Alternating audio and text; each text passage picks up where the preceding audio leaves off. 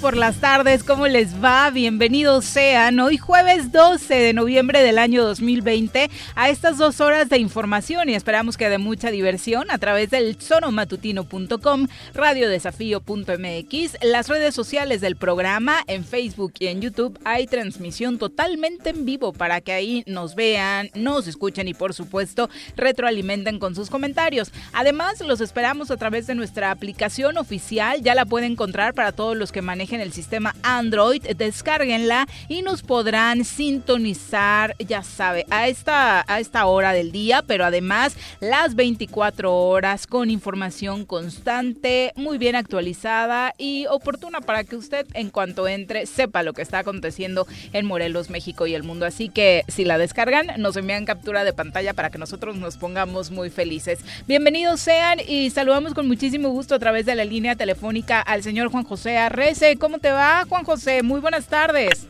¿Qué pasó, Viviana? ¿Cómo estás? Muy ¿Todo bien? Bien, muchas gracias. Oye, estás eh. en la Ciudad de México, ¿no? Aquí estoy, en la Ciudad de México, en este momento, en el centro de la Ciudad de México, cabrón. Exactamente. Oye, se rumora que te fuiste eh. a adelantarle por ahí alguna celebración a AMLO. Por lo del cumpleaños, sí, le estoy preparando, le estoy preparando la noche. Sí, eso, eso se rumoró, fíjate, incluso se viralizó, pero el presidente te mandó este mensaje, escucha.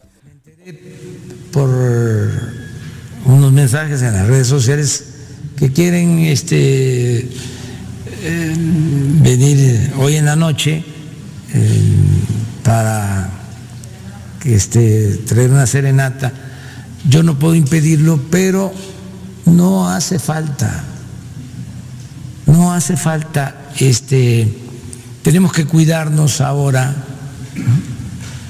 por la pandemia todavía este, sigue afectando. Así que que te regreses, dice AMLO en resumen ya valió madre, cabrón. ¿Y ahora qué hago? ¿Ya invertí? Pues lleva el mariachi para otro lugar. Vamos a saludar a... ¿Qué mariachi? Me quedo yo con además, ella. Además, ah, se van a tardar? Los dos se acuestan a las 8 de la noche por la edad de ambos. Dani García. ¿Qué tanto van a celebrar, mi querida Te saludamos con muchísimo gusto. Un abrazo, gusto, Juanjo, ¿cómo estás? Ah, cabrón. Oye, te tenía que suplir. ¿Estás en mi silla? Sí, antes la desinfecté, le puse sanitizante y toda la cosa. Sí, Te va sí, a chingar el resorte, güey. No, ya lo calmé, ya lo calmé, no te preocupes. Eres un grosero. Y también está con nosotros Jesús Rosales. Bienvenido, Jesús. Muy buenas tardes. Viri, Juanjo, ¿cómo estás por allá? ¿Qué onda, pinche Jesús? Digo, señor Jesús, ¿cómo estás? bien, bien, aquí andamos. Dani, ¿cómo estás? Un abrazo, ¿cómo estás? Dejen de estar de groseros. Pero entonces el anuncio es ese para los que pensaban celebrar al presidente porque mañana es su cumpleaños. Ha dicho que mejor se abstengan, que le manden por Twitter los mensajitos bonitos que le quieran enviar, pero el mariachi de regreso a casa porque todavía no son tiempos. La pandemia está tratando Pero ya empezó el festejo. Hoy en la mañana estuvo en un desayuno muy amigable con Ricardo Monreal. Echándose una coyotita, ¿no? Sí, seguramente. Llegué tarde. Llegué tarde, cabrón. hubieras desayunado con ellos. Se tocaron... Huevos, huevos. No creo, no Chilaquiles creo. eran. Bueno, Echaron unos huevos con chilaquiles. Sí, huevos, sí, sí. chilaquiles, la coyotita Claro, y su cabrón. leche con café. Fue el desayuno de Ricardo Monreal con López Obrador, solo según lo compartido por el presidente. Solo llegué a la lechita, güey. Qué vulgar, qué vulgar. No se te quita lo ¿Cómo vulgar? Mm, Qué ¿Eso prosaico. por qué es vulgar? Que siento- Tú- presiento que eso quisiera con López Obrador, ¿no? Y a su Ay, lechita ay, y a dormir. ay, ay. Pero bueno, ¿qué temas tocaron en la mesa, mi A ver? Bueno, lo es un de- tema que quería tocar hoy. ¿Cuál? ¿El de Ricardo Es que- Monreal? No, no, no, no. Es que hay mucha gente que piensa que uno está, eso, pensando en hacerle solo eh, chuparle los zapatos o las botas. Y hay una gran diferencia. Yo tengo 64 años y toda mi vida me he pasado en la lucha. Toda mi En vida. la barricada de Yo- izquierda. Yo, yo no estoy, en la barricada, exactamente. Yo no estoy aquí ahora chupándole los zapatos a Andrés Manuel. Yo tengo ideología, tengo un mundo en mi vida y ahora coincido en muchas de las cosas con Andrés Manuel, pero yo no estoy buscando un Mesías, ¿eh? Lo dejo bien claro. Yo coincido ahora con Andrés Manuel, pero yo me alimento de mi ideología y de mi experiencia. Y reconoce lo que está mal por parte del gobierno de Andrés Manuel. Sin duda, Ok. discrepo, pero sin duda alguna que coincido Rara en vez, la ¿eh? mayor parte. Se puede equivocar, pero yo traigo mamado mi ideología. Yo no le chupo los zapatos a nadie, ni a Andrés Manuel. Sí coincido en la mayoría de las cosas porque lo conozco. Lo conozco hace 15, 18 años y le voy siguiendo y voy entendiendo que, que tenemos muchas coincidencias. Pero yo no le chupo los zapatos ni a Andrés Manuel ni a nadie. Bueno, una cosa es conocer el proyecto y creer en varios de los Ajá. puntos principales de la cuarta Ajá. transformación y otra que en el camino se han cometido errores y te tiene- se tienen que corregir, ¿no? Y me parece que ante eso errores. nadie debería estar cerrado. Pero arrancando con la información y Sí. aterrizando en Morelos, ¿qué ha pasado? Ayer en el Congreso del Estado se definieron las comisiones y ha generado algún tipo de controversia y hay posicionamientos por parte de algunas diputadas en torno a cómo quedaron conformadas estas comisiones, porque como recordarán, estaba vacante, por ejemplo, la Comisión de Hacienda, que Una suele ser una de las más importantes Más por también. el tiempo en que se vive ahorita. Exacto, por el, el la- el análisis del presupuesto y demás. Estaba también vacante la que dejó el diputado Marcos Zapotitla de Igualdad de Género. Pero ¿qué se votó ayer? De hecho, ayer fue voto unánime de los diputados presentes en el Pleno Legislativo y las comisiones quedaron de la siguiente forma. La Comisión de Hacienda, Presupuesto y Cuenta Pública eh, queda con eh, Ariadna Barrera como presidenta. qué Eh, bueno. Además de ser la presidenta de la Junta, Junta de. Coordinación Política de Política, Coordinación. se queda con esta comisión, como decías Jesús, importantísima, ¿no? En estos tiempos. Eh, también se queda Keila Selene Figueroa con la Comisión de Transparencia, Protección de Datos Personales y Anticorrupción. La de Mira. igualdad de género eh, se queda con Tania Valentina Rodríguez Ruiz Ah, como cabrón. presidenta. Eh, la de Seguridad Pública y Protección Civil tendrá como presidente al diputado José Luis Galindo Cortés. Mm, La Comisión de Salud eh, se queda a cargo de la diputada Rosalina Massari. La Comisión de Gobernación. doctora. Exactamente. No, ¿cómo vas a hacer eso? Y bueno, puntos constitucionales con Javier García, eh, también El es- gato. exactamente, Comisión El de gato Gobernación y Gran está. Jurado, como ya sabíamos con el diputado José Casas, pero ¿qué ha sucedido a raíz de todo esto? Hace Zapotitla, Zapotitla. No, no va a presidir Fuera. ninguna comisión, obviamente. Eh, ¿Cómo no? Leí que sí, que estaba en una. Acabo de leerla, cabrón. No, pero o sea, no. sí se mantiene al parecer en vocalías y secretarías. Ajá, pero no con la presidencia. Pero comparte una obligación que Sí, tiene. claro. de No, todos los diputados Claro. que integran ley- alguna comisión, pero no preside No preside ninguna. ninguna. Sí, la ley obliga que perteneces Sí. cuando menos a alguna comisión y pues se le respeta ahí ese derecho mientras siga siendo Eso, diputado. todos los diputados tienen que integrar comisiones, pero presidirlas en este periodo legislativo no lo hará el diputado Zapotitla por obvias razones, ¿no? Eh, reacciones como la de la diputada Naida Díaz, que hace unos momentos acaba de tuitear. Lamento que tan rápido se haya callado el escándalo nacional e internacional, así como lamento que ya no sientan que se ofende a las mujeres con la presencia del diputado Zapotitla a cambio de comisiones. Ojalá en adelante sostengan con sus votos lo que piden en tribuna y lo hace señalando el video en el que hace unos días eh, algunas diputadas tomaron la tribuna para pedir que el diputado Zapotitla se retirara de la sesión. En otro tuit argumenta la diputada Naida Díaz, los 15 votos para modificar las comisiones, eh, pues obviamente no tienen razón de ser, es legal y no es moral, señala. Sí, claro, mira, hay que entender ahí varios temas. Creo que al final de cuenta eh, el colegiado y el Congreso se mueve por acuerdo. Ella es perredista ahora, ¿no? entró por el PCD, ahora entró por el, per, se quedó en el PRD, y no estuvo en esa toma de tribuna de las diputadas. No estuvo y no estuvo en la sesión tampoco en la que se designaron estas comisiones. Al parecer se... ¿Y ahora la hace de pedo? Sí, se, recesó la, la, sesión oh. que inició el día de ayer temprano para que pudiera sesionar la Junta Política. Al parecer ahí no se presentó quien debería estar representando, la que es su coordinadora, la diputada Rosalinda, y este y al parecer pues quedaron fuera de, de esta reacomodo de comisiones, ¿no? Sabemos que veníamos... Por no estar presente. Sí, claro. Veníamos de dos temas. Uno, de que se les había quitado a las comisiones del G7 en su totalidad las presidencias y algunas secretarías que tenían a su cargo. Y segundo, que, al, que en el inicio del año electoral y en el reacomodo de grupos parlamentarios se, viola, se violentaba los principios de la ley orgánica en la cual decía que las comisiones más importantes como Hacienda, Gobernación y puntos constitucionales deben tener cuando menos al coordinador del grupo parlamentario o fracción parlamentaria. Y en los movimientos pues eso quedó este Pero esto no quiere decir que el caso Zapotitla se haya terminado ni que ya no, se vaya a votar o a Yo desaforar, creo que va en función de eso, va en función de eso porque incluso la integración de la Comisión de Gobernación y Gran Jurado estaba, digamos, eh, equívoca al tener, por ejemplo, a la diputada Ana Cristina reconocida como la representante de Movimiento Ciudadano y por eso hay ese cambio, ¿no? De, además de ratificar. ¿Qué más es la comisión que se encarga del tema del desafuero, ¿no? Exactamente. Pero por lo que se ve y la señal ante estas eh, declaraciones es que en el Congreso las cosas siguen sin estar muy eh, suaves para que avance, por ejemplo, el desafuero del diputado Zapotitla. No va a ser fácil la votación. Yo creo que eh, este, este paso de reacomodar la Comisión de Gobernación y el Jurado ya exime de cualquier pretexto a las y los diputados, puesto que trataban de no violentar el proceso y que se hiciera realmente con, con, con la claridad y evitar que se diera algún tipo de, de método de control constitucional en favor de, de Y no es la única, también vi que la diputada Blanca Nieves Sánchez ¿eh? también. hombre, si no te interesa lo que sucede en el Congreso del Estado, lo lamento mucho, Juan Si no lo decimos con claridad, se presta a esas acusaciones.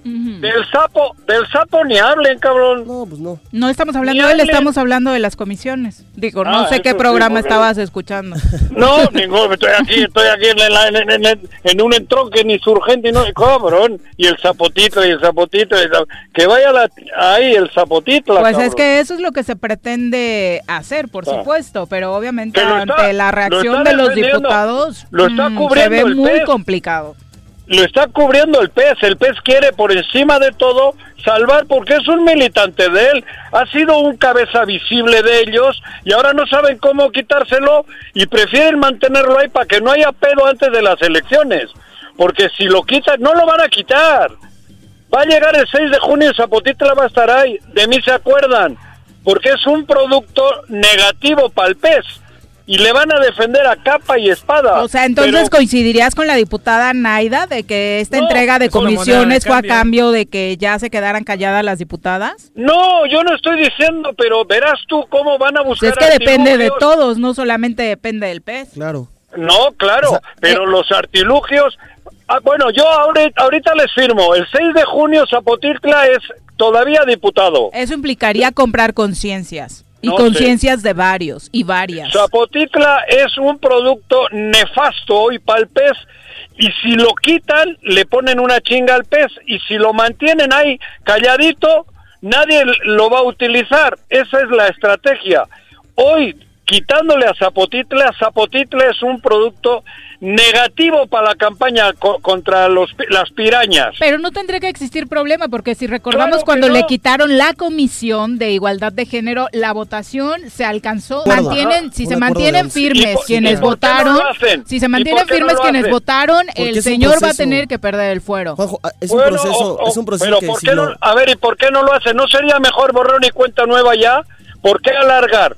¿Por qué? Porque el pez está presionando, porque Hugo Eric, la piraña mayor y las pirañas de alrededor eh, están queriendo que no sea un producto, una, una herramienta para la oposición. Y mientras lo tenga, lo van a tener ahí, en, abajo en el sótano, pero lo van a tener. Seguramente sí, seguramente pues sí, los, del PES están apretando y me queda claro porque la, conformación inequitativa también de la Comisión de Gobernación atiende a que hay mayoría también de, diputados del PES ahí, ¿no? Entonces eso puede ser un pretexto. Pero el acuerdo de erradicación ya fue votado. ¿quiénes, los, ¿quiénes lo votan? Ah, tiene que pasar por el por la comisión, el acuerdo de erradicación y votado se va al pleno. Entonces en el pleno se va a ver quién es quién y quién está... tienen en el es un impresentable para el partido. Claro. Eso te digo, Zapotita, eh, entiéndanlo, es un producto negativísimo hoy para la campaña electoral del PES. Pues se verían mejor quitándoselo. Creo que ante la sociedad sumarían más puntos diciendo, mira, aplausos, aplausos para el PES por haberse quitado esta lacra de encima. A ver, Arias, tú eres bastante inocente. ¿Por qué no le quitaron a Sanz? A ver, ¿por qué no? Porque dijiste que estaba coludido, tú lo dijiste acá, ah, con muchos ah, otros de ese partido. Ah, eh, exactamente, cabrón, esa es la clave. Esa es la clave. Zapotitla les ha dicho, ah, cabrón, me sacan y suelto la papa. Porque si voy a la cárcel les chingo. ¿Por qué? Pues porque tienen pecado muchos en la política en Morelos. Esa es la verdadera herramienta de Zapotitla. ¿Por qué Cipriano Sotelo no es su abogado y tiene otros? Porque están manejando eso, no es jurídico.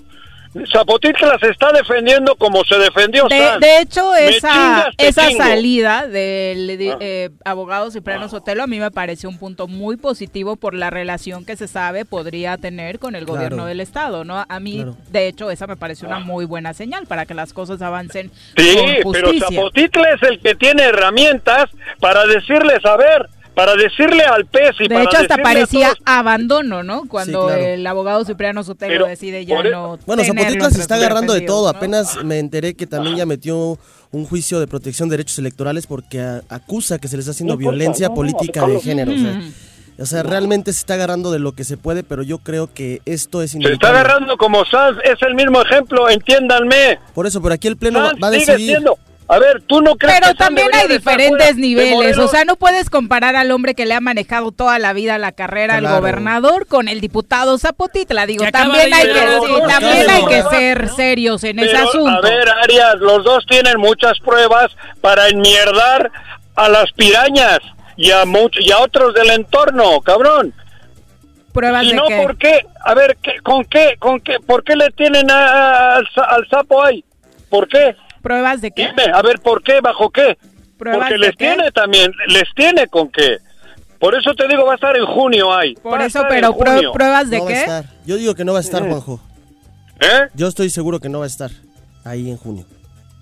Sería un costo político impresionante para el PES. Creo que deberían ser conscientes. Hoy no hay en el Estado alguien más mal visto, peor visto que el Zapotitla, por supuesto. O se lo come el PES o se lo comen todos los partidos. ¿Qué partido lo va a querer cargar en sus espaldas en junio? No, pues ni su partido ya. cuenta la papa como lo está haciendo Lozoya o ese güey y, y salpica hasta el gobernador que se cae el pez no lo pueden permitir porque ese Zapotitla se ha brincado de partido y ha hecho chingadera y media por llegar a donde está y es capaz de hacer más chingaderas porque si no va a la cárcel.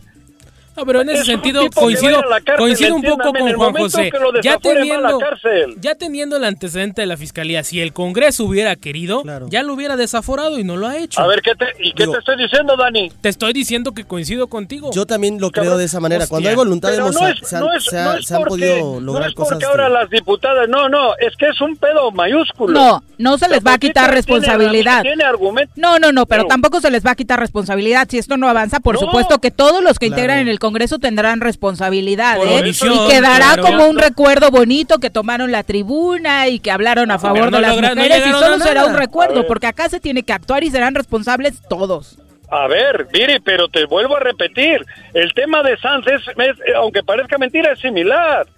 A Sanz no lo vino Andrés Manuel y dijo tan tan. Y es responsable Andrés Manuel de que siga ahí. Por eso, güey, pero estoy diciendo. Por eso, todos son responsables. ni a Andrés Manuel se le va a quitar responsabilidad en el tema de Sanz, ni a los diputados de este Congreso, si a Zapotitla no le pasa. Por eso. Es lo mismo, que no está Por eso. lo exoneró. No, claro que es importante quién lo exoneró.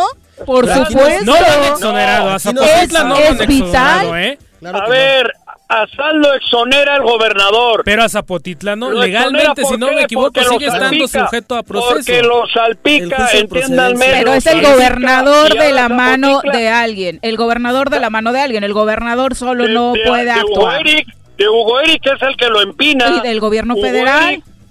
Bueno, el gobierno federal está Por supuesto, como en este caso, en el tema de Zapotitla, si no se da el desafuero, los diputados que integran esta legislatura serán responsables todos. Eso sí. Por supuesto, porque son los que votan. Claro. O sea, son los 20 los que votan. Y se va a llevar a pleno, se tiene que llevar a pleno, Jorge. Sí. Y por...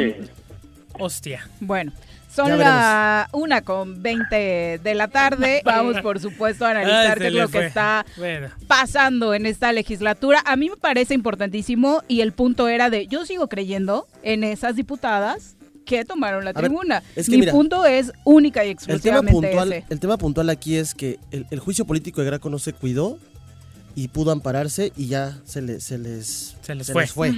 Si no se cuida ese proceso con, con, el diputado, se puede prestar a que un órgano jurisdiccional le dé... Se les vaya en tiempos. en tiempos y les dé alguna suspensión.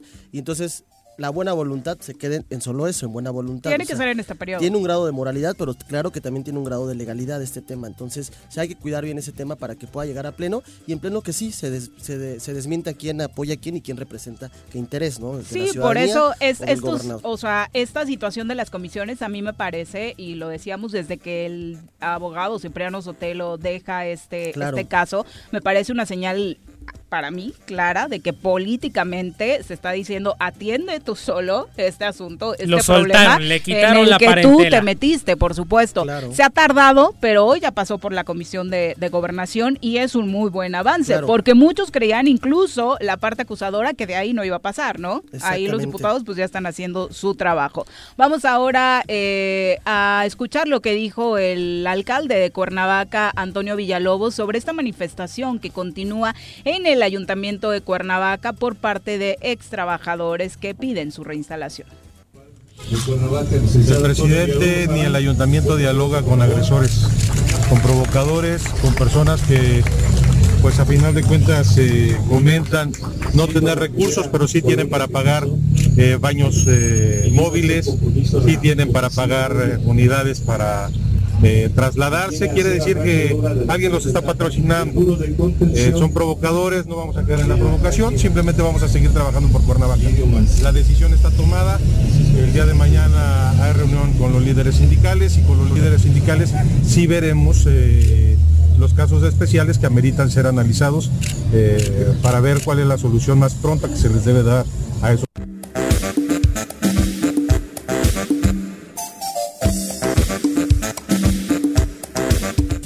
Es una muy buena señal que el presidente municipal esté dando mayor velocidad a estas mesas que ya se tenían planteadas para revisar casos especiales, sobre todo con temas de madres solteras, personas enfermas, gente que ya estaba a punto de jubilarse o pensionarse. incluso ya había pasado los años, Y que se está revisando, entonces, bueno, ojalá que tenga buen término. No, se debe, se debe cuidar ese tema. Yo creo que al final, eh, si bien la reingeniería era necesaria para salvaguardar el tema de, los, de las facultades que tiene el ayuntamiento y de garantizar los servicios, sí tiene que revisarse porque al parecer ha, habido casos especiales y, muy particulares donde había gente que pues incluso ya había concluido los años necesarios para jubilarse y que ya no habría necesidad de haberle despedido sino ver su trámite para que su pensión le pueda llegar como le corresponde a derecho y que sus derechos de los trabajadores, como bien lo han manifestado, están salvaguardardos. ¿no? Esta necesidad... Parece ser que hoy se reúne con los sindicatos para analizar casos muy específicos en los que pudiera, pues por ahí eh, salvarse, salvarse alguno de los trabajadores. Es la 1 con 24, vamos a nuestro reporte del COVID-19. Desde la Academia de Ciencias de Morelos, la doctora Brenda Valderrama nos comparte la información más relevante del coronavirus.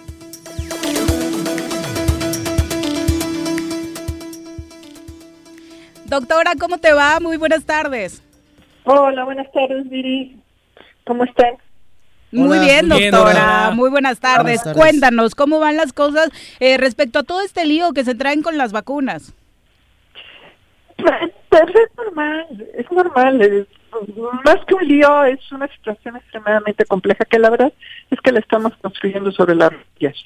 ¿Por qué no nos queda de otra? No podemos esperar a hacer una planeación normal para un proceso de emergencia. Eh, eh, y estamos eh, trabajando, por ejemplo, COVAX es una entidad de las Naciones Unidas que se dio hace algunos años para satisfacer la demanda indispensable para los países más pobres del planeta que tengan acceso a vacunas. Tenemos problemas un poquito con, con la señal, vamos a tratar de mejorarlo. Si les parece, vamos a nuestra primera pausa y regresamos ya con la doctora Brenda Valderrama en forma. Tengo miedo, tengo miedo, tengo miedo, tengo miedo, tengo miedo, tengo miedo. No te asustes, quédate en casa y escucha. En Morelos las y los diputados trabajan por leyes con justicia social y de beneficio para todos. A partir de este año, las actas de nacimiento no pierden vigencia, así que ya no tendrás que gastar más para realizar tus trámites. Con acciones como esta, Morelos avanza. 54 legislatura. Congreso del Estado de Morelos. Si quieres consentir a tu mascota, el mejor lugar para hacerlo es Clínica Veterinaria Mundo Mascota. Contamos con consultas, medicamentos, accesorios, alimento y servicio de pensión. Además, tenemos servicio a domicilio. Ubícanos en Avenida 10 de Abril, número 1210, Colonia Granjas, o llámanos al teléfono 169-2128. Clínica Veterinaria Mundo Mascota. Servicio de agua potable en Emiliano Zapata Aprovecha. Paga en noviembre 10 meses y recibe 12 en tu pago anticipado 2021. Hazlo en caja o en línea ingresando a cicapezapata.gov.mx diagonal pago en línea diagonal. Recuerda que si cumples tenemos más y mejores servicios. Emiliano Zapata, un gobierno certificado por la gente.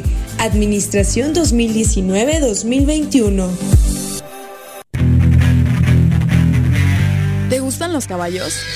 ¿Tienes uno? ¿Sabes montar? ¿No? ¿Quieres aprender? Conoce los beneficios de hacerlo en Rancho de la Media Luna en Huitzilac. Contáctanos al 777-155-1062.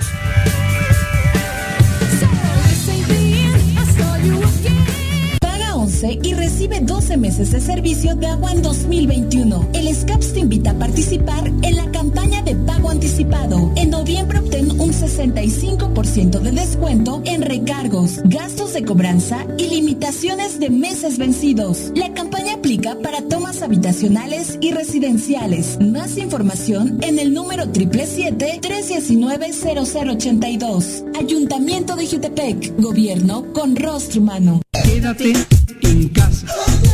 Quédate en casa. Quédate en casa. Quédate en casa. Quédate, quédate, quédate. Y escucha.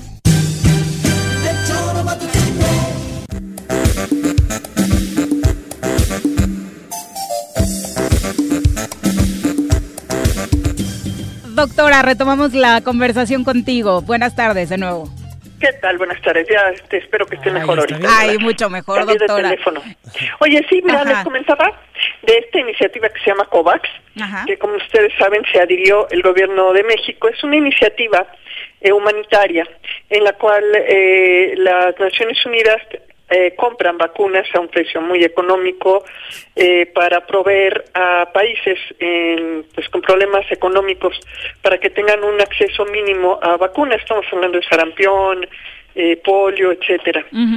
Ese COVAX se habilitó como un distribuidor de vacunas para COVID, con la misma filosofía, ayudar a los países más pobres a que tengan un acceso mínimo del 20% de su población para vacunas. Como ven, es una, eh, eh una adaptación de un modelo eh, para otros fines, sin embargo, pues sí, sí es útil porque así le garantizas a todos los países que no tienen acceso por cuestiones económicas eh, que por lo menos puedan proteger a su personal de salud y, a, al personal a las personas más vulnerables. México decidió adherirse a este proyecto y eso le podría garantizar hasta el 20% de las vacunas. Sin embargo, nos, nos deja un déficit de 100 millones de vacunas. Eso significa que necesitamos nosotros todavía desarrollar eh, infraestructura y, recursos para 100 millones de dosis. Y ese yo creo que va a ser el gran reto de este país, porque no existe de momento eh, en el presupuesto de egresos de la Federación ningún recurso etiquetado para el tema COVID no, apareció a pesar de todo lo que escuchamos cuando la discusión de los fideicomisos. No hay, ya lo revisé, no hay absolutamente nada etiquetado ni para equipamiento de hospitales ni para compra de vacunas. Eso significa que se va a tener que extraer del presupuesto si es que se quieren hacer las compras. Pero de todas formas, si se hacen las compras ya va a ser a precio de mercado.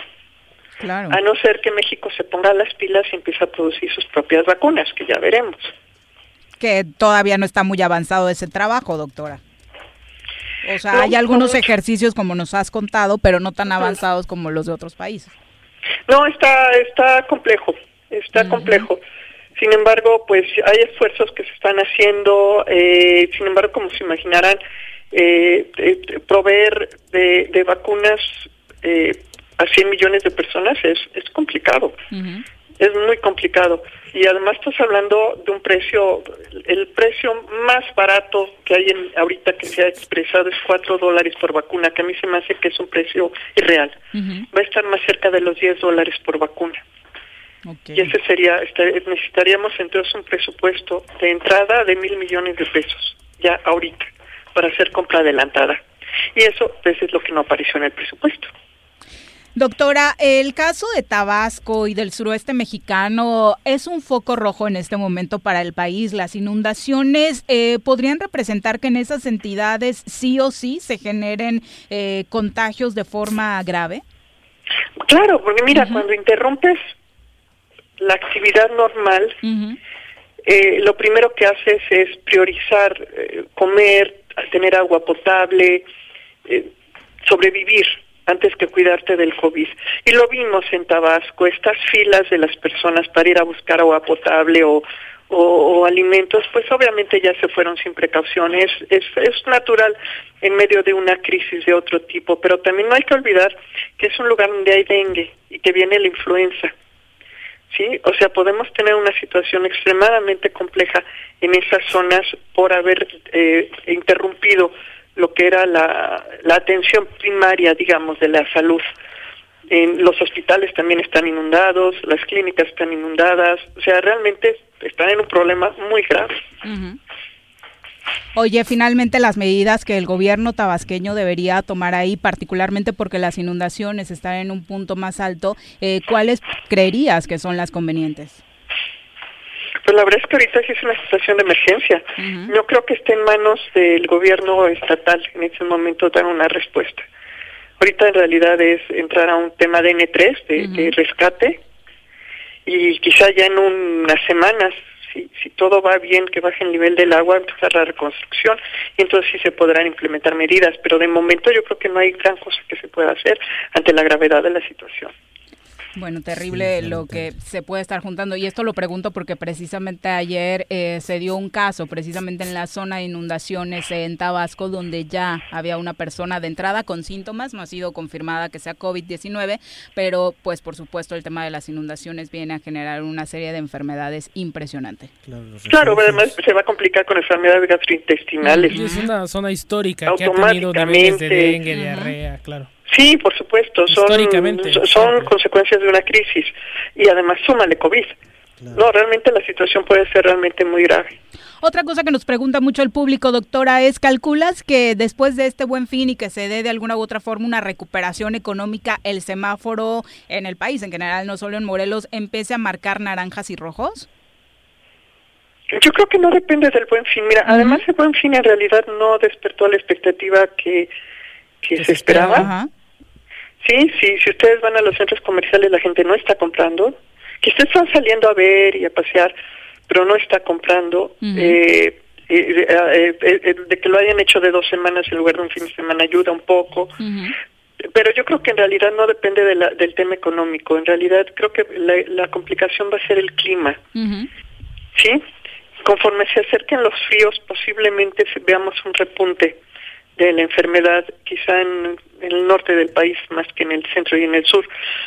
Eh, pero todo, ahorita todo es incierto, todo es incierto. Lo único que sabemos es eh, que la vía de transmisión es persona a persona. Por eso lo primero y más importante es evitar el contacto con otras personas.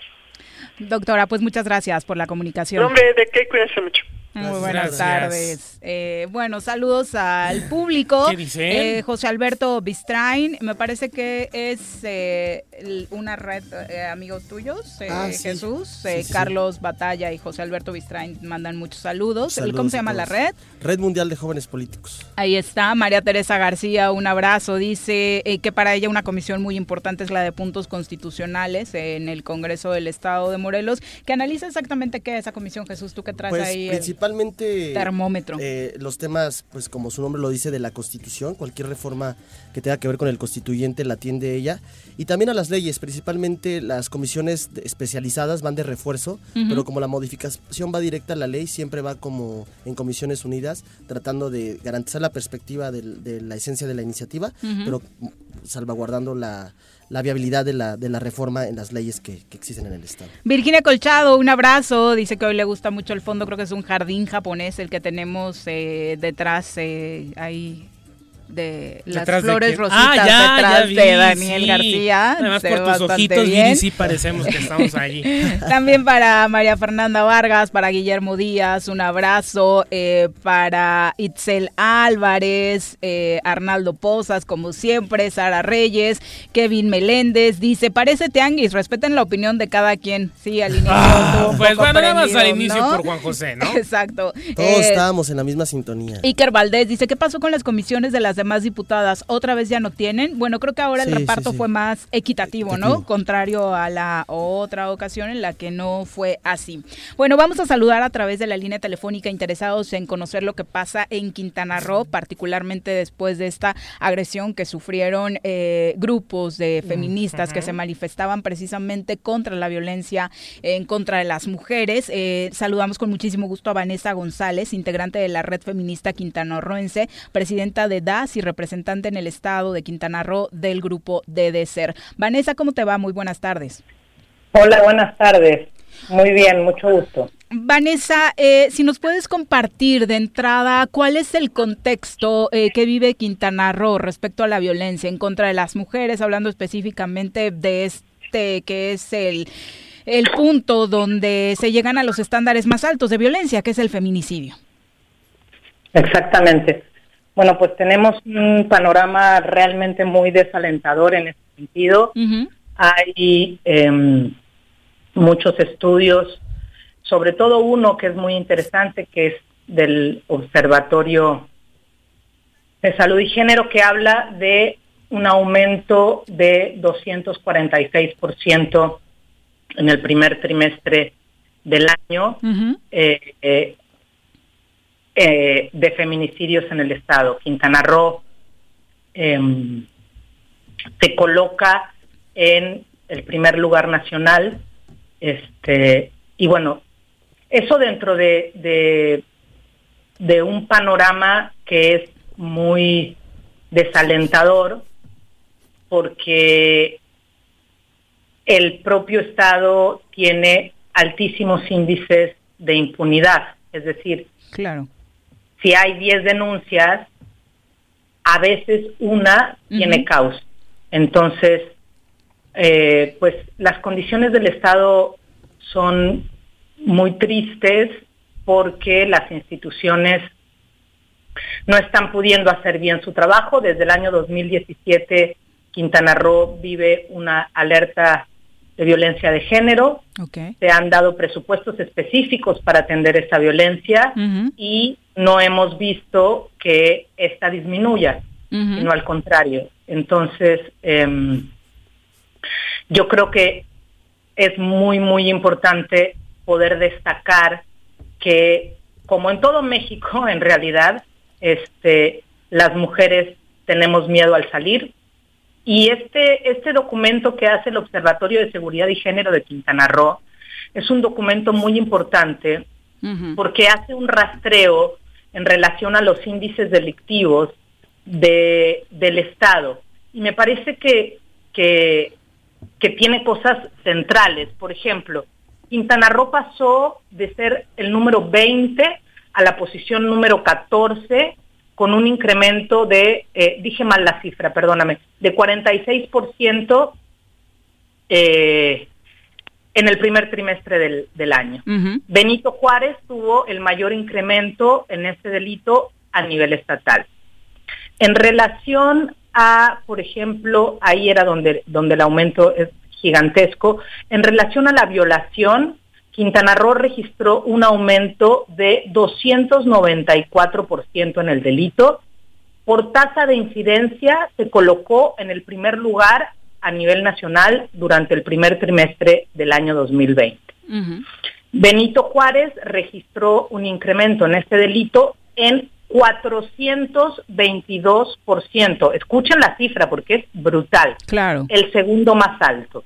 Después tenemos otras problemáticas propias específicas de este estado, que es la trata de personas, que aumentó en 241% y obtuvo la tasa de incidencia más alta a nivel nacional.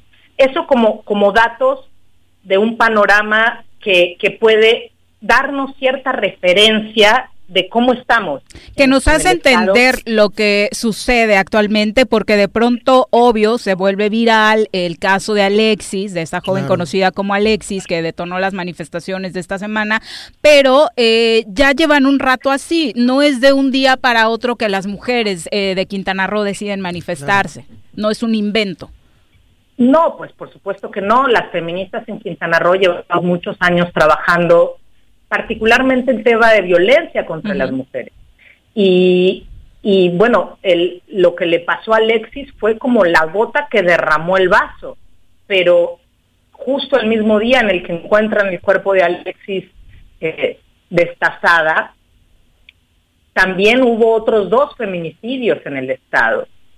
Eh, el de Fabiola en José María Morelos y el de una mujer que todavía no se logra identificar aquí en, Benito Juárez. Entonces, no es, no es algo em, ajeno a las condiciones de vida de las mujeres quintanarroenses, pero tampoco nos es ajeno a nosotras las feministas que venimos trabajando estos temas desde hace muchísimos años y que venimos solicitándole a las distintas instancias, tanto municipales como estatales, que por favor eh, realicen correctamente su trabajo, que elaboren protocolos.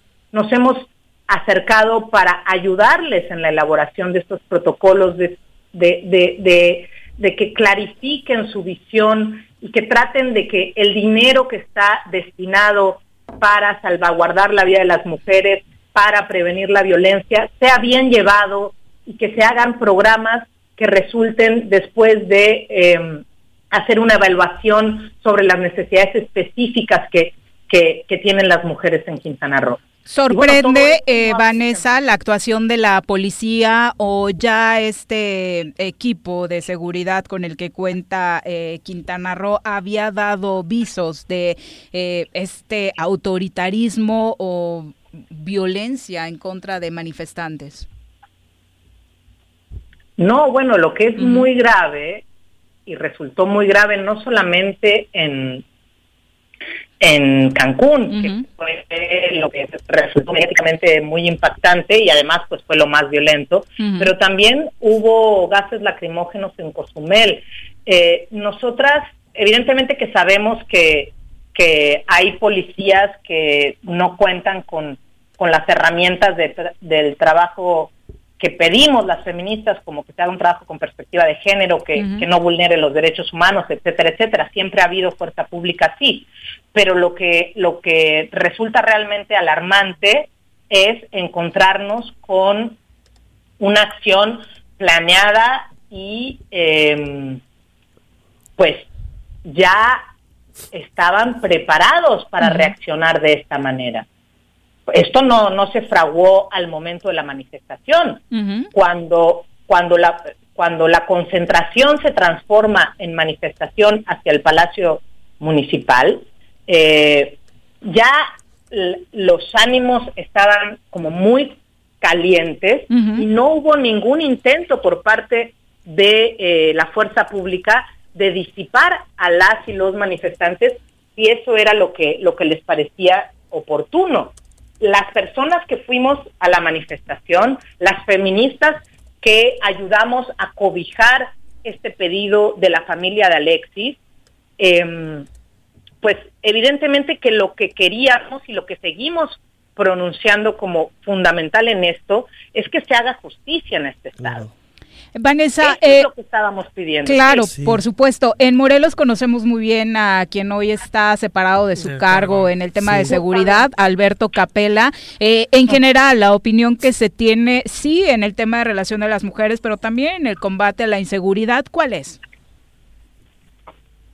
Bueno, dímelo tú. dímelo tú que has estado en Morelos, que allí vives. Digo, el análisis no lo tengo que hacer yo. La propia gente que vive en ese estado puede tener una opinión sobre el funcionamiento de Capela en el, en el sexenio de Calderón. Sí, claro pero había eh, presunción por parte del gobierno del estado en torno a detención eh, de delincuentes, a baja en incidencia delictiva en algunos municipios, de esta incidencia delictiva general. Pues, ¿Era real? como podemos observar, y si quieren con mucho gusto les comparto el documento que impecablemente hicieron las compañeras del observatorio, eh, la llegada de Capela lo único que ha hecho es incrementar la inseguridad e incrementar los delitos en el Estado. La idea de mando único no ha funcionado. Entonces, ¿qué hace el gobierno? ¿Qué hace el gobernador frente a estrategias que no están funcionando? Y no es de ahora, es de antes. Más allá de la insensibilidad propia de la persona, ¿no? Eso es otro tema y me puede caer bien o mal el señor. Eso es otro tema. Lo que es importante es que en su trabajo no está pudiendo dar la respuesta que se necesita. Pero no solamente eso, sino que está vulnerando derechos elementales, vulnerando derechos humanos básicos frente a la expresión de una manifestación pacífica, desarmada, con niñas, niños, mujeres, personas de la tercera edad, etcétera. O sea, había bebés mm. en, la, en la manifestación. ¿Qué te digo? Entonces, e, ese recibimiento, pues dime tú si habla bien de, de la tarea de una persona. Oye, decía Él es el máximo, él es el máximo mm, responsable de la era hasta, hasta que el gobernador lo separa del, del cargo momentáneamente, el máximo responsable de la seguridad pública en el Estado. Y de todos los que estaban ahí manifestándose, además. Pues sí, y de todos los ciudadanos, además que... Oye, decías, nosotros conocemos bien a Capela y también conocemos a Lucio Hernández, que se queda en su, lugar. Era su coordinador de reinserción social, lo tuvimos aquí en la mesa muchas veces a Lucio. Y tampoco hay cosas muy positivas, que decir al respecto. Bueno, pues ahí tienen ustedes, Una con esta experiencia, qué análisis hace nuestro gobierno para invitarles. Oye, finalmente, ¿cuál es la petición que están haciendo y los pasos a seguir de los grupos feministas tras lo sucedido esta semana? Mm, tenemos un posicionamiento que se ha compartido ampliamente en redes sociales. Ustedes lo pueden revisar para ser precisa en, nuestras redes, pero fundamentalmente lo que lo que pedimos las feministas para poder sentarnos en en un trabajo coordinado con las instituciones de gobierno para poder buscar la mejor forma en la que las mujeres de Quintana Roo dejemos de ser víctimas y realmente pasemos a ser sujetas con derechos, es uno, que destituyan a Capela, no basta con que lo remuevan temporalmente, probablemente después de hacer esta investigación el resultado sea ese. Que regrese. Dos, eh, una disculpa pública, del gobernador, que entiendo que algo así dijo. Em, y tres, que se finquen responsabilidades tanto a nivel municipal como a nivel estatal en los hechos acontecidos. E, entre otras cosas, hay que cuidar de no revictimizar a la familia de las víctimas, de no revictimizar a las propias víctimas. Y ahora de no revictimizar a quienes salimos a esa manifestación y somos defensoras y defensores de derechos humanos, periodistas, que recibimos un ataque brutal. Hay compañeras que fueron agredidas sexualmente al ser detenidas. Entonces, ojo, aquí hay... ¿También en esta manifestación? De... En esta manifestación hay, hay, hay dos testimonios de compañeras que fueron agredidas sexualmente. Entonces, eh, ustedes pueden hacer un recuento. ¿Perdón? Qué terror. Qué terror, ¿no? Ah, sí, qué terror. Terrible. Y justamente eso, ese es, eh, eso es lo que nosotras estamos peleando, que no existan este tipo de actos en la calle y en cualquier situación. Sí, para empezar que no exista la necesidad por parte de, las mujeres de salir a manifestarse para que se nos respete, se nos respeten nuestros derechos y se nos brinde seguridad, por supuesto. Y, y si tenemos esa necesidad frente a una manifestación que lo que busca es acabar con la violencia, pues la verdad es que es lamentable que la quieras como repeler con más violencia violentamente a balazos. Pero bueno, siguiendo con, las peticiones que tenemos las feministas, está también el hecho de que las y los diputados legislen y hagan su trabajo, no solamente se posicionen públicamente como, ay, qué terrible esto que vivieron las compañeras y las mujeres de Quintana Roo tan vulneradas. Pues ellos están en un puesto de toma de decisiones, ellos están en un puesto de poder, que se hagan cargo de sus tareas y dejen de decir y se pongan a hacer. Necesitamos también que eso funcione, necesitamos que exista y se pongan a legislar en torno a iniciativas que están en el Congreso y que han quedado suspendidas la ley Ingrid, el PIN parental, todas estas cosas que parecerían no tener relación directa, tienen relación directa. La despenalización del aborto en el Estado. Eh, en fin, hay un montón de cosas que a las y los diputados también les toca revisar, e incluso de estos hechos, que también les toca revisar. Por supuesto. Vanessa, muchas gracias por la comunicación y esperemos que, por supuesto, se haga justicia. Claro. Sí, muchas gracias a ustedes. Buenas tardes. Gracias. Es, es la una con 51. La verdad es que no es un panorama tan diferente a lo que estamos viviendo en, Morelos, ¿no? Respecto a la violencia feminicida. Terrible las cifras. Esta semana Morelos Rinde Cuentas nos ponía eh, con datos eh, nacionales en el segundo lugar del país por tasa, por densidad eh, poblacional en el tema Yo no me quiero imaginar En, en qué nivel está la cabeza del mando que autorizó disparar sabiendo el clima de violencia que tenemos, el movimiento nacional e internacional que existe, para proponer en la mesa salgan y disparen. O sea, ¿en qué cabeza cabe? Pues dice el gobernador de Quintana Roo que él nunca dijo eso, ¿no? Lo más lamentable es que, por ejemplo, Quintana Roo es un estado que también tiene alerta de violencia de género y el gabinete, que es el encargado de atender y normar el sistema que, que, da función a esta alerta, pues está integrado por el secretario de Seguridad Pública. Ahora imagínate si él es el que está encargado. Pero ya tenía alerta desde acá, ya debería estar capacitado en esos temas capela, porque había alerta de género desde que estaba en Morelos. Esa acción se deriva de una orden, porque no fue un policía. ni siquiera mm. creo que haya sido capela solo, ¿eh? el gobernador, desde que sabían que llegaba a Palacio Municipal o Palacio... O como decíamos ayer, la falta de capacitación a los policías precisamente igual de grave. Y no vamos a mandarles aplausos porque tampoco quiero que se nota que son los mejores, pero si alguien ha hecho un trabajo en ese tema es la Ciudad de México, ¿no? Se nota una diferencia. Todavía les faltan muchas cosas por pulir, pero en las manifestaciones feministas, el solo hecho de ya plantearse la posibilidad de tener un cuerpo de seguridad para atender este asunto, las Amazonas, eh, ya es punto y aparte, ¿no? Y creo que ese tendría que ser el camino. ¿Tienen fallas? Por supuesto que sí, todavía. Pero hay un intento en la Ciudad Ayer lo volvimos a ver porque en la Ciudad de México hubo manifestación en las representaciones, en la representación Pero no hemos visto estos escenarios en México.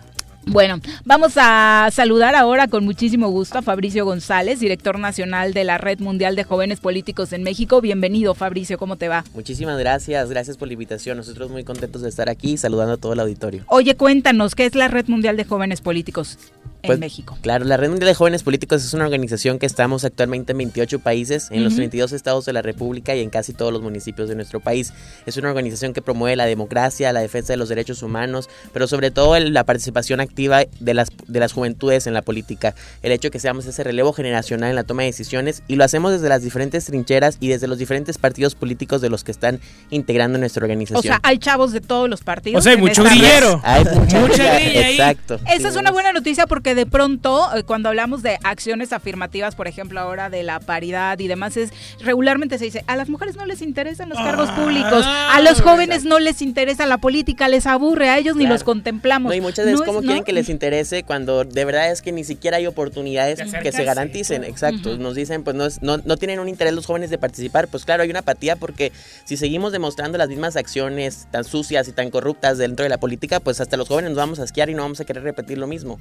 Pero pues alguien tiene que levantar la mano y alguien tiene que entrar a, tomar esas decisiones. ¿Desde cuándo existe la red mundial Justamente hoy cumplimos dos años a nivel internacional. Hoy es nuestro aniversario, lo pasamos aquí en Morelos y tenemos diferentes actividades a nivel internacional, pero en México llevamos un año y medio consolidados ya en los 32 estados de la República. Oye, ¿el trabajo cómo se hace? Eh, ¿Son los jóvenes que quieren participar o que están participando en política quienes los buscan? ¿Ustedes van reclutando o haciendo la invitación? Exacto. Mm. Principalmente la Red Mundial de Jóvenes Políticos funciona también como un semillero de jóvenes que quieren aspirar a política, pero los partidos políticos no le abren la puerta muchas veces. Son jóvenes de 15 a 29 años de edad, como lo contempla la Ley General de Juventudes, al menos aquí, y los procedimientos eh, jurídicos. Pero de esos jóvenes de 15 a 29 años de edad, cualquiera puede formar parte y levantar la mano. La mayoría, claro, son de partidos políticos que ya están militando, pero ahí es donde nos damos cuenta muchas veces. A mí antes de entrar a la red me daba cuenta en otros estados, amigos que ni siquiera se podían hablar, ni siquiera se podían ver porque uno es de izquierda, otros de derecha, y que dejan sus intereses partidarios y políticos de lado para entrar a la red mundial de jóvenes políticos y trabajar en su municipio o en su estado por una causa en común, y sin dejar esas divisiones que tienen afuera y entrando a la red mundial de jóvenes políticos a trabajar por diferentes causas y no es que los, buscamos, simplemente somos muchas categorías también dentro de la red, son muchas coordinaciones. No solamente son los jóvenes que quieren estar en un curul, en un escaño, son jóvenes también ambientalistas, son jóvenes de la sociedad civil organizada, de cultura. O sea, tienen una agenda muy amplia. Así es, de hecho hay 16 coordinaciones nacionales, eh, diferentes temas de los que se ven, se ve vinculación legislativa, se ve igualdad de género, eh, diversidad o sea, Estamos hablando que la red es un grupo de formación política profesional. Claro, lo podemos ¿Formación de, qué tipo? O sea, les dan capacitaciones, eh, justo lo que decíamos, no les dan ni a los policías, ¿no? Así es, sí, justamente. Creemos muchas veces, por ejemplo, estaba en el, eh, participé en el encuentro de liderazgos juveniles del Instituto Nacional Electoral y la exconsejera del instituto, Pamela San Martín, nos mencionaba, es que muchas veces la excusa para que los jóvenes entren a política es que no están capacitados. Pónganse a capacitar a los jóvenes y abrimos la Escuela de Formación Política y Ciudadana para que dentro de esta organización de la Red Mundial de Jóvenes Políticos podamos capacitar y que no sea una excusa más que los jóvenes no podamos o que no sabemos de política pública, de iniciativas de ley. Y justamente en este momento se encuentra también abriendo la incubadora de legisladores, en donde participaron 100 jóvenes de todo el país con diferentes organizaciones de la sociedad civil. Pero ahí es donde nos explicamos muchos para que no nos den diferentes excusas. Bueno, ¿cuál es la primera excusa? No hay una ley general de juventudes, vamos a presionar por la ley general de juventudes. No hay formación, vamos a apostar por una escuela de formación política y ciudadana. Y a ver, Tú estás ahí en la red, ¿no? Sí, yo estoy como coordinador nacional de vinculación legislativa. Órale. Y precisamente con los congresos. Con los congresos locales. Justamente y hacemos de la iniciativa eh, de la Ley General de Juventudes. Sí, justamente, por ejemplo, el trabajo que hacemos, además de capacitarnos, formar una, agrupación, pues... O que ya es en la talacha real. Pues. Exactamente. Por ejemplo, tenemos hasta ahorita 14 estados que han aprobado la minuta constitucional en materia de juventud para que los legisladores ahora sí se puedan meter a reformar eh, y a legislar en materia de juventudes, ¿no? Entonces, presionar, estar en los congresos, eh, buscar aliados de las comisiones de juventud para que esta minuta pase, porque no tiene la misma relevancia o no está considerada ante la pandemia y ante la situación como cuando fue fueron las primeras constitucionales del presidente, que en un día, dos días se alcanzaban los, los congresos necesarios para que se publicara. Entonces hemos tratado de acompañar, hemos tratado de, empujar, hemos dado las capacitaciones en elaboración de iniciativas, etcétera, para que se quede a un lado eso de que no tenemos eh, la experiencia, la capacidad de poder ocupar los cargos. Pero además aludimos a un tema deontológico, donde decimos, ser joven, si bien no es garantía de que traigamos nuevas prácticas y lo vemos con los recientes gobernadores que fueron catalogados como jóvenes en Chihuahua, en Veracruz. Qué, mala generación, Y que mancha ¿no? La, la, posibilidad de que los jóvenes podamos seguir aspirando a ocupar estos cargos, pues también tratamos de aludir a eso, una formación ética, cívica, donde recuperemos hasta la identidad. Pero en casos reales me imagino que tienen ya incluso sus casos de éxitos muy identificados, ¿no? Gente que ya llegó a la diputación, gente que ya llegó a las presidencias municipales, o sea, sí tienen un buen número de gente ya en puestos con decisiones. Claro, totalmente. De hecho, por ejemplo, te puedo dar diferentes casos. Tenemos regidoras y regidores, tenemos un diputado local, exdiputado local en el Congreso de San Luis Potosí como director estatal, tenemos al director del Instituto de la Juventud en Pachuca, aquí en Morelos. director en Hidalgo. En Morelos, pues hay diferentes aspectos, pero yo quisiera que Fabricio les comentara por qué también está el día de hoy. Y creo que ¿Por qué decidieron celebrar en Morelos? Pues hay una celebración muy importante. Este, este proyecto en Morelos lo encabezan cientos de jóvenes, principalmente Tamara Reyes, que es nuestra directora estatal, y venimos a celebrar un premio estatal de la juventud al cual estamos mm, postulando. Y hoy se celebra, entonces hoy se celebra este premio donde justamente nuestro segundo aniversario como Red Mundial de Jóvenes Políticos a nivel internacional, pues cae una excelente oportunidad para ver quiénes van a ser los ganadores y ahí vamos a estar y en la noche tendremos nuestra ceremonia del segundo aniversario, manteniendo la sana distancia y los menos posibles, pero no pasamos por algo tan fácil que fue este procedimiento. Tuvimos mucho tiempo de trabajo como para llegar a, esta, a este Premio Estatal de la Juventud, pero ese es un compromiso más para seguir refrendando nuestro compromiso en Morelos. Morelos es uno de los 32 estados con mayor participación política de las juventudes, al menos dentro de nuestra organización. Vemos cómo jóvenes que ni siquiera estaban en política se acercan a la red mundial y es una plataforma donde saben que no hay nadie detrás de nosotros, porque muchas de las plataformas políticas hoy es para una un posible candidato a gobernador, un posible candidato a algún, algún puesto de elección popular y todas esas organizaciones se pintan de un color o a otro. Pero dentro de la red tenemos muy establecidos los mecanismos nacionales e internacionales de cómo esta red mundial de jóvenes políticos no le tiene que dar cuentas a nadie y sobre todo ser una, organización con la pluralidad política. Comentaban al inicio, sí, hay muchos grillos y eso es lo que precisamente nos hace que nadie, o sea, que ellos mismos nos Te van lo a dijo y es igual. ¿eh? pero eso nos hace que el día de mañana, si alguien quiere vender esta organización a un partido o que quiere venderlo a un perfil, los mismos jóvenes de los diferentes partidos nos van a presionar y nos van a grillar para que no estemos haciendo eso. Entonces es lo que más nos pone como garantía. Resultados es lo que buscan al final del día. ¿Tú de dónde eres? Yo de Monterrey. De Monterrey. Monterrey, Nuevo León. Oye, pues muchas gracias por acompañarnos y por, decidir que sea Morelos el punto de celebración. No, muchísimas gracias por la invitación y seguimos aquí a la orden para trabajar. ¿Rayado o tigre? Rayado de corazón. Muy bien. Pero universitario. Puertas abiertas. Vámonos a una pausa, regresamos con más. Un día como hoy. 12 de noviembre de 1651. Nace en la hacienda de San Miguel Nepantla, hoy Estado de México, Juana de Asbaje, mejor conocida como Sor Juana Inés de la Cruz, la décima musa. Quédate en tu puta casa, quédate en tu puta casa. Quédate. Y escucha. En noviembre, el programa de redondeo en tiendas OXO del estado de Morelos. Y con tus aportaciones contribuirás a mejorar el equipamiento de los comedores comunitarios que opera el sistema DIF Más información del programa en el número 777-244-6331. Ayuntamiento de Jutepec. Gobierno con rostro humano. Cafetería, tienda y restaurante, punto sano Contamos con comida vegana y vegetariana, porque nos preocupamos por tu salud. Ven y conoce nuestros productos orgánicos y suplementos alimenticios, al interior de Plaza Andrómeda, local 19, en calle Pericón, Lomas de la Selva. Contáctanos al 372-3514 o búscanos en Facebook como Punto Sano Cuernavaca. El Ayuntamiento de Cuernavaca, a través de la Tesorería Municipal, te invita a aprovechar la campaña de descuentos en el pago anticipado del impuesto predial y servicios públicos municipales 2021. 50% de descuento de septiembre a diciembre a todos los jubilados y pensionados mayores de 60 años y personas con discapacidad. 20% de descuento en septiembre y octubre y 15% de descuento en noviembre y diciembre para todos los contribuyentes. Paga en cajas en línea y a 3 y 6 meses sin intereses con tarjetas participantes. Ahorra y colabora por el bien de todos, porque Cuernavaca lo vale. ¿Quieres interactuar con nosotros?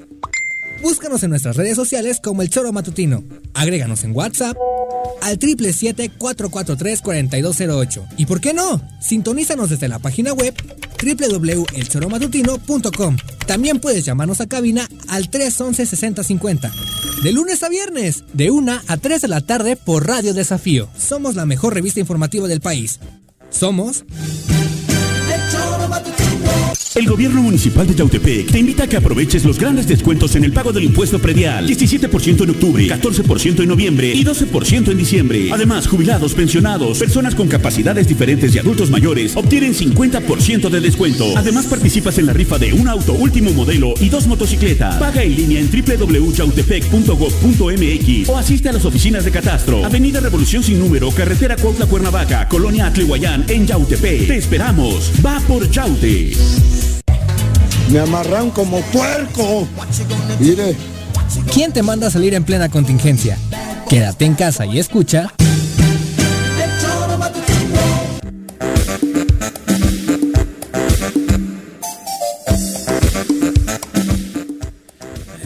2 con 4 de la tarde, muchas gracias por continuar con nosotros. Vamos ahora a entrevista. Ya nos acompaña a través de la línea telefónica la senadora Lucía Mesa, a quien saludamos con muchísimo gusto esta tarde. Senadora, ¿cómo te va? Bienvenida. Hola, ¿cómo están? Gusto en saludarlos. Muchas gracias, eh, senadora. Oye, Hola, buena tarde. Oye, cuéntanos, eh, información importante que compartir, obviamente ya de entrada, eh, cuéntanos cómo se dio esta sesión a distancia de este periodo ordinario, ya traían un ritmo de trabajo importante en ese sentido, pero por cómo pintan las cosas va a tener que seguir siendo así.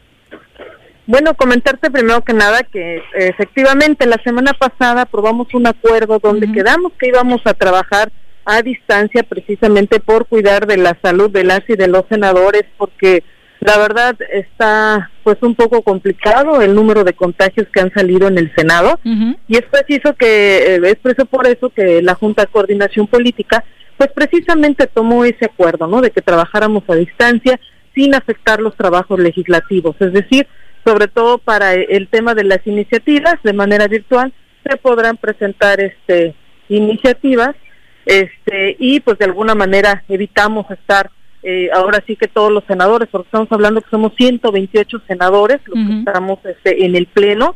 Y pues la verdad hasta cinco, seis horas o hasta más horas hemos estado, ¿no? Entonces, este, pues el día principal tanto del coordinador Monreal como de los otros integrantes de la Junta de Coordinación, pues es cuidar de la salud de las y los senadores. Y pues bueno, cada ocho días prácticamente nos estamos realizando la prueba de COVID, este, la nasofaringia, eh, precisamente para descartar que haya contagios entre nosotros y también proteger al personal que labora en el Senado de la República. Estamos hablando que en total somos aproximadamente 2.000 trabajadores los que estamos ahí en el Senado.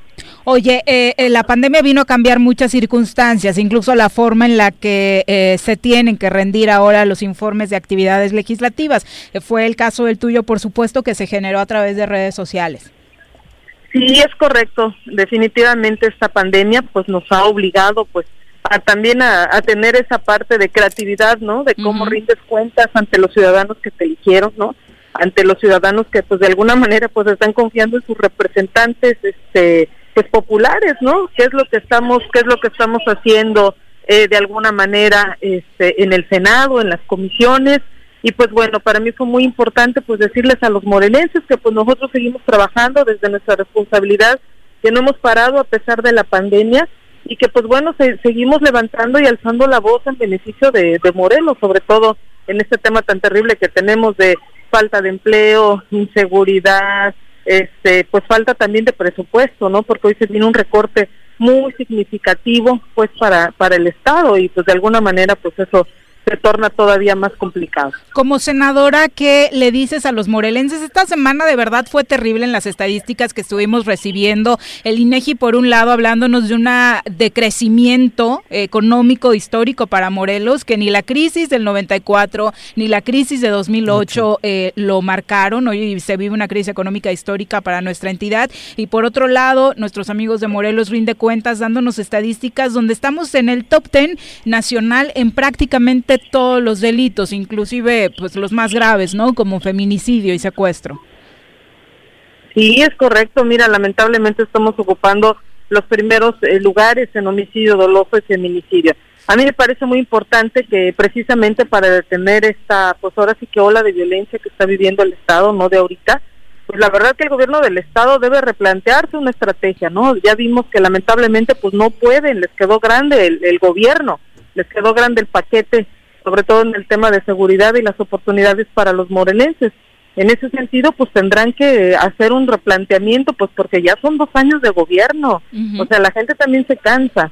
Entonces, a mí me parece que sus mandos de entrada, pues deben de renunciar, porque no han dado, no han dado, no han dado resultados, los resultados que pues esperábamos en el estado de Morelos. Ahora resulta que este que mejor otros estados están poniendo el ejemplo, ya lo vimos en, en, Cancún, en Quintana Roo, el gobernador no se tentó la mano para separar a la gente que generó eh, precisamente este disturbios, inclusive agresiones y disparos en contra de manifestaciones pacíficas de los ciudadanos. Entonces, es importante que aquí el gobierno se ponga las pilas, ¿no? Porque lo veo complicado, pero bueno, este, que se ponga las pilas y tome acciones de manera emergente. Lamentablemente también esta ola de inseguridad pues ha traído que pues los eh, inversionistas que pues Morelos les encanta por el clima, por su gente, eh, porque tenemos aquí la gente es muy cálida, tenemos una buena mano de obra aquí en el estado, ¿no? Lamentablemente pues se han se han alejado las inversiones porque si tú no le brindas a los empresarios que generan impuestos, que pagan impuestos, que generan empleos, no les generas condiciones para poderse establecer, pues difícilmente vamos a traer inversiones a Morelos. Nada más te comento que este último año se han perdido más de 11 mil empleos formales precisamente por la falta de oportunidades. Y aquí es donde el gobierno también debe de ponerse las pilas, ayudar a los empresarios, generarles condiciones, este, jurídicas también para que ellos puedan tener este inversión. Se ve difícil que lo hagan porque han hablado incluso de ya recuperación de empleos eh, con un número mayor del que se perdió por la pandemia, ¿no? Entonces creo que la realidad no la tienen como muy bien ubicada tal y como cualquier ciudadano de a pie. Es correcto, pues sí, porque lamentablemente como yo le he dicho, pues no les interesa, no les interesa mucho el Estado, pero es lo que en teoría deberían de, de estar haciendo, ¿no? Y pues nosotros te digo, desde el Senado de la República, pues seguimos trabajando. Este, bueno, también te quiero comentar que, pues afortunadamente, mis compañeros senadores, este, el, el, coordinador ahí nos, nos apoyó mucho, muy fuerte, pues para que hoy estemos encabezando los trabajos de la comisión de la Secretaría de Comunicaciones y Transportes, una comisión muy importante. Yo estaría dejando ya la comisión de Juventud y Deporte, en la cual creo que cumplí como senadora de la República Fíjate que impulsamos precisamente esta reforma constitucional a nivel federal para dotar al Congreso de la Unión en materia de jóvenes, porque nosotros no podíamos legislar. Éramos el único país en toda la cuenca del Caribe y de toda América Latina que no contábamos con una ley de jóvenes. Hoy con esta reforma constitucional nos va a dar la oportunidad de dotar a las y los jóvenes precisamente de derechos. Van a estar reconocidos sus derechos en la Constitución, donde pues evidentemente van a tener la protección del Estado pues para sus programas, para estudios, para jóvenes. Esto de verdad que ha sido pues maratónico, pero también es histórico porque no se había dado. Había eh, pasado pues más de cinco leyes que han sido fallidas en las últimas décadas y hoy afortunadamente se aprobó en, la, en el Congreso de la Unión, ahorita está en el Constituyente Permanente en los estados y próximamente estaremos presentando, en el mes de diciembre, estaremos presentando ya la Ley General de la Juventud, donde todos los jóvenes pues de alguna manera tendrán este reconocimiento y en una ley general donde todos los estados también que no hayan legislado en materia de juventud pues estarán obligados por ley a poder este e, e, emparejar también en sus estados a legislar en materia y tu reto en la Comisión de Comunicaciones y Transportes cuál va a ser ya se tiene una agenda programada Híjole, bueno, mira, este te comento que este este miércoles que tenemos sesión presencial se va a votar el acuerdo. Una vez que se vote ya el acuerdo, pues entonces procedemos a la entrega-recepción. Sí, efectivamente, tenemos retos muy importantes. Algo eh, precisamente es el, el, espectro, todo el sistema de, de, este, de, comunicación vía internet, este, pues ahora sí que todos los, los temas los eh, que estamos ahí pendientes, yo por ejemplo ahí tengo una iniciativa, ¿no? Que tiene que ver con la regulación del doble remolque, ¿no? es una iniciativa que yo presenté al inicio de la legislatura y que pues, lamentablemente por alguna situación no, no caminó. Pues hoy tenemos esa gran responsabilidad. Recordemos que hubo un accidente terrible hace unos días aquí en Huastepec, donde otra vez un, un tráiler doble remolque se queda sin frenos y lamentablemente pues mata a varios ciudadanos que iban transitando. Entonces, este tipo de, de situaciones, pues definitivamente nos tenemos que meter. No podemos seguir haciendo como que no existen, como que no están. Yo creo que hoy más que nunca debemos de legislar en ese sentido. Bueno, también pues está por otra parte todos los temas de infraestructura que también está impulsando el gobierno de la cuarta transformación, todo el, sistema radioeléctrico, todo el, el, este, el espectro también, que es algo muy importante, ¿no? Que por fin se cumpla este derecho universal que tienen todos al, acceso al Internet, ¿no? Que también es de los retos que pues están ahí pendientes y que sin duda pues los vamos a, tener que empujar. Senadora, eh, viene un año electoral, si el gobierno del estado no atendió la crisis económica que desató la pandemia en el estado, pues por lo que se ve, tampoco va a ser 2021 el año en el que así suceda. Hay muchos esfuerzos, desde hoy los vemos encaminados a un proceso electoral que quieren ganar. Eh, hay pocas esperanzas de los ciudadanos en funcionarios como tú desde el Senado. ¿Qué trabajo se hará para que esta crisis aminore? Pues mira, de entrada yo lo, lo que decía, yo creo que hoy más que nunca los ciudadanos están informados, están ávidos de que sus, sus, representantes populares pues entreguen cuentas, entreguen resultados y yo creo nosotros desde nuestro ámbito de responsabilidad nos queda claro que es un ejercicio de transparencia, de rendición de cuentas. El gobierno del estado no creo que lo, lo vean ni, ni, ni lo sientan por ningún, ninguna manera. Y pues a mí me parece también que este pues ese ese rechazo, ese enojo esa molestia pues se va a ver reflejada en las urnas este próximo 21 2021, ¿no? Donde de alguna manera pues va a manifestar ese esa molestia porque la gente sí está muy enojada. Está muy enojada, a lo mejor ahorita no dice nada, pero pues yo creo que el, en las elecciones del próximo este junio de 2021 pues se va a ver reflejado ese ese enojo. Yo creo que la gente hoy sabe la importancia que es eh, acudir a las urnas la gente hoy sabe que puede premiar o puede castigar a sus autoridades, ¿no? Porque no están cumpliendo con lo que se comprometieron, ¿no? Oye, finalmente, el tema eh, del presupuesto para 2021, sabemos que, bueno, se, se eh, aprueba en varias instancias, pero dentro de los apoyos que tú buscarás para Morelos, ¿cuáles serán y qué vías estás trabajando? Pues mira, de entrada, pues ahorita con el tema de la comisión buscaremos ahí porque hubo una reducción en todo el, sistema de caminos y, carreteros, pues eh, nos acercaremos pues para ver qué, qué podemos este, pues, gestionar para el estado de Morelos. Sin duda me parece que la infraestructura sigue siendo pues una parte importante a la que hay que impulsar, ¿no? Eh, hay muchos eh, recursos que de alguna manera se están reorientando y quiero aquí hacer una pausa porque Lamentablemente hoy tenemos ya prácticamente 96 mil, 97 mil personas que han fallecido por COVID. Todo el recurso ahorita se ha estado concentrando este, precisamente para la adquisición de la vacuna. Yo te quiero comentar que en la mayoría de los países este, europeos están concentrando precisamente todo el recurso para que en el, en el momento en que digan ya está la vacuna, México pueda ser de los primeros países en adquirir esa vacuna y nosotros poder eh, ahora sí que otorgarla, vacunar a todos los mexicanos, que es una vacuna universal, porque nosotros no podemos parar, porque siempre hemos dicho, si no hay salud, no hay nada. ¿De qué sirve que haya este a lo mejor eh, recursos si los mexicanos están enfermos por esta situación? Entonces, ahorita pues va a estar eh, complicado el tema del presupuesto, no va a alcanzar el presupuesto que está planteado en 6 billones, este, un poquito más de 6 billones de pesos 6 billones 200 mil millones de pesos no va a alcanzar porque no hay presupuesto que alcance precisamente para las grandes necesidades de este país. Sin embargo, pues se hará un esfuerzo ahí para poder este, estirar en los recursos que haya, ¿no? Se atendió el, tema de jóvenes emprendedores, se atendieron el tema del, bueno, de este programa exitoso del presidente de Sembrando Vida, este se está garantizando la pensión de nuestros adultos mayores, que también ha sido un sector que se ha visto lastimado lamentablemente en este tema de la pandemia, ¿no?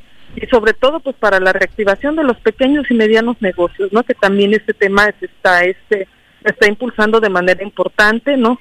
Hubo ajustes económicos en el en el presupuesto y pues de alguna manera pues creemos que vamos a poder ahí este gestionar sin duda algunas cosas aquí para Morelos. Senadora, pues muchas gracias por la comunicación. Gracias, Viri, que tengan buena tarde y saludos allá en el estado de Morelos. Muchas gracias, un abrazo. Son las 2 con 18 de la tarde, nos vamos a una pausa, regresamos con mucho más. Quédate en casa, quédate en casa, quédate en casa, quédate en casa, quédate, quédate, quédate. Y escucha. Que la no golpee tu vida. En Jutepec, mediante acciones y esfuerzos coordinados,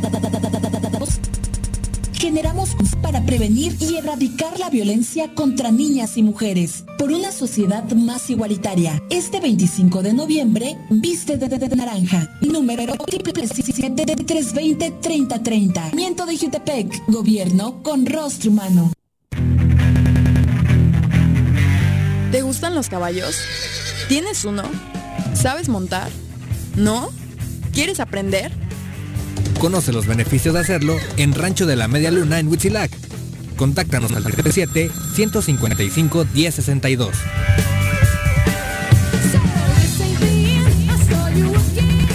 Paga tu servicio de agua potable en Emiliano Zapata. Aprovecha. Paga en noviembre 10 meses y recibe 12 en tu pago anticipado 2021. Hazlo en caja o en línea ingresando a cicapezapata.gov.mx diagonal pago en línea diagonal. Recuerda que si cumples tenemos más y mejores servicios. Emiliano Zapata, un gobierno certificado por la gente. Administración 2019-2021. Si quieres consentir a tu mascota, el mejor lugar para hacerlo es Clínica Veterinaria Mundo Mascota. Contamos con consultas, medicamentos, accesorios, alimento y servicio de pensión. Además, tenemos servicio a domicilio. Ubícanos en Avenida 10 de Abril, número 1210, Colonia Granjas, o llámanos al teléfono 169-2128. Clínica Veterinaria Mundo Mascota. En Morelos las y los diputados están cumpliéndole a la ciudadanía. Aplicamos políticas de austeridad y racionalidad del gasto y ya logramos saldar la deuda de 82 millones de pesos que nos heredó la legislatura anterior. Con acciones responsables, Morelos avanza.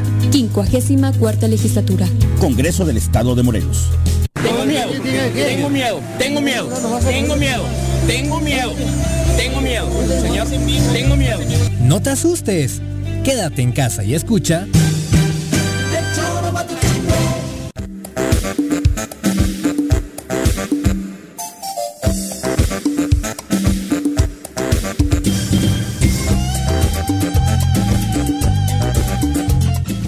21 de la tarde, muchos estuvo rumorando por ahí, generándose una serie de versiones que apuntaban a que en los últimos días los hospitales de Morelos, particularmente hablaban del IMSS de Plan de Ayala, habrían estado pues prácticamente saturados por el tema del COVID-19. Ayer en la rueda de prensa de salud en Morelos, la de las 4 de la tarde, aclararon que no es así y afortunadamente los hospitales en Morelos siguen con cupos muchos, eh, de hecho no hay saturación y están por ahí la mayoría del 80% según se dijo. Escuchemos.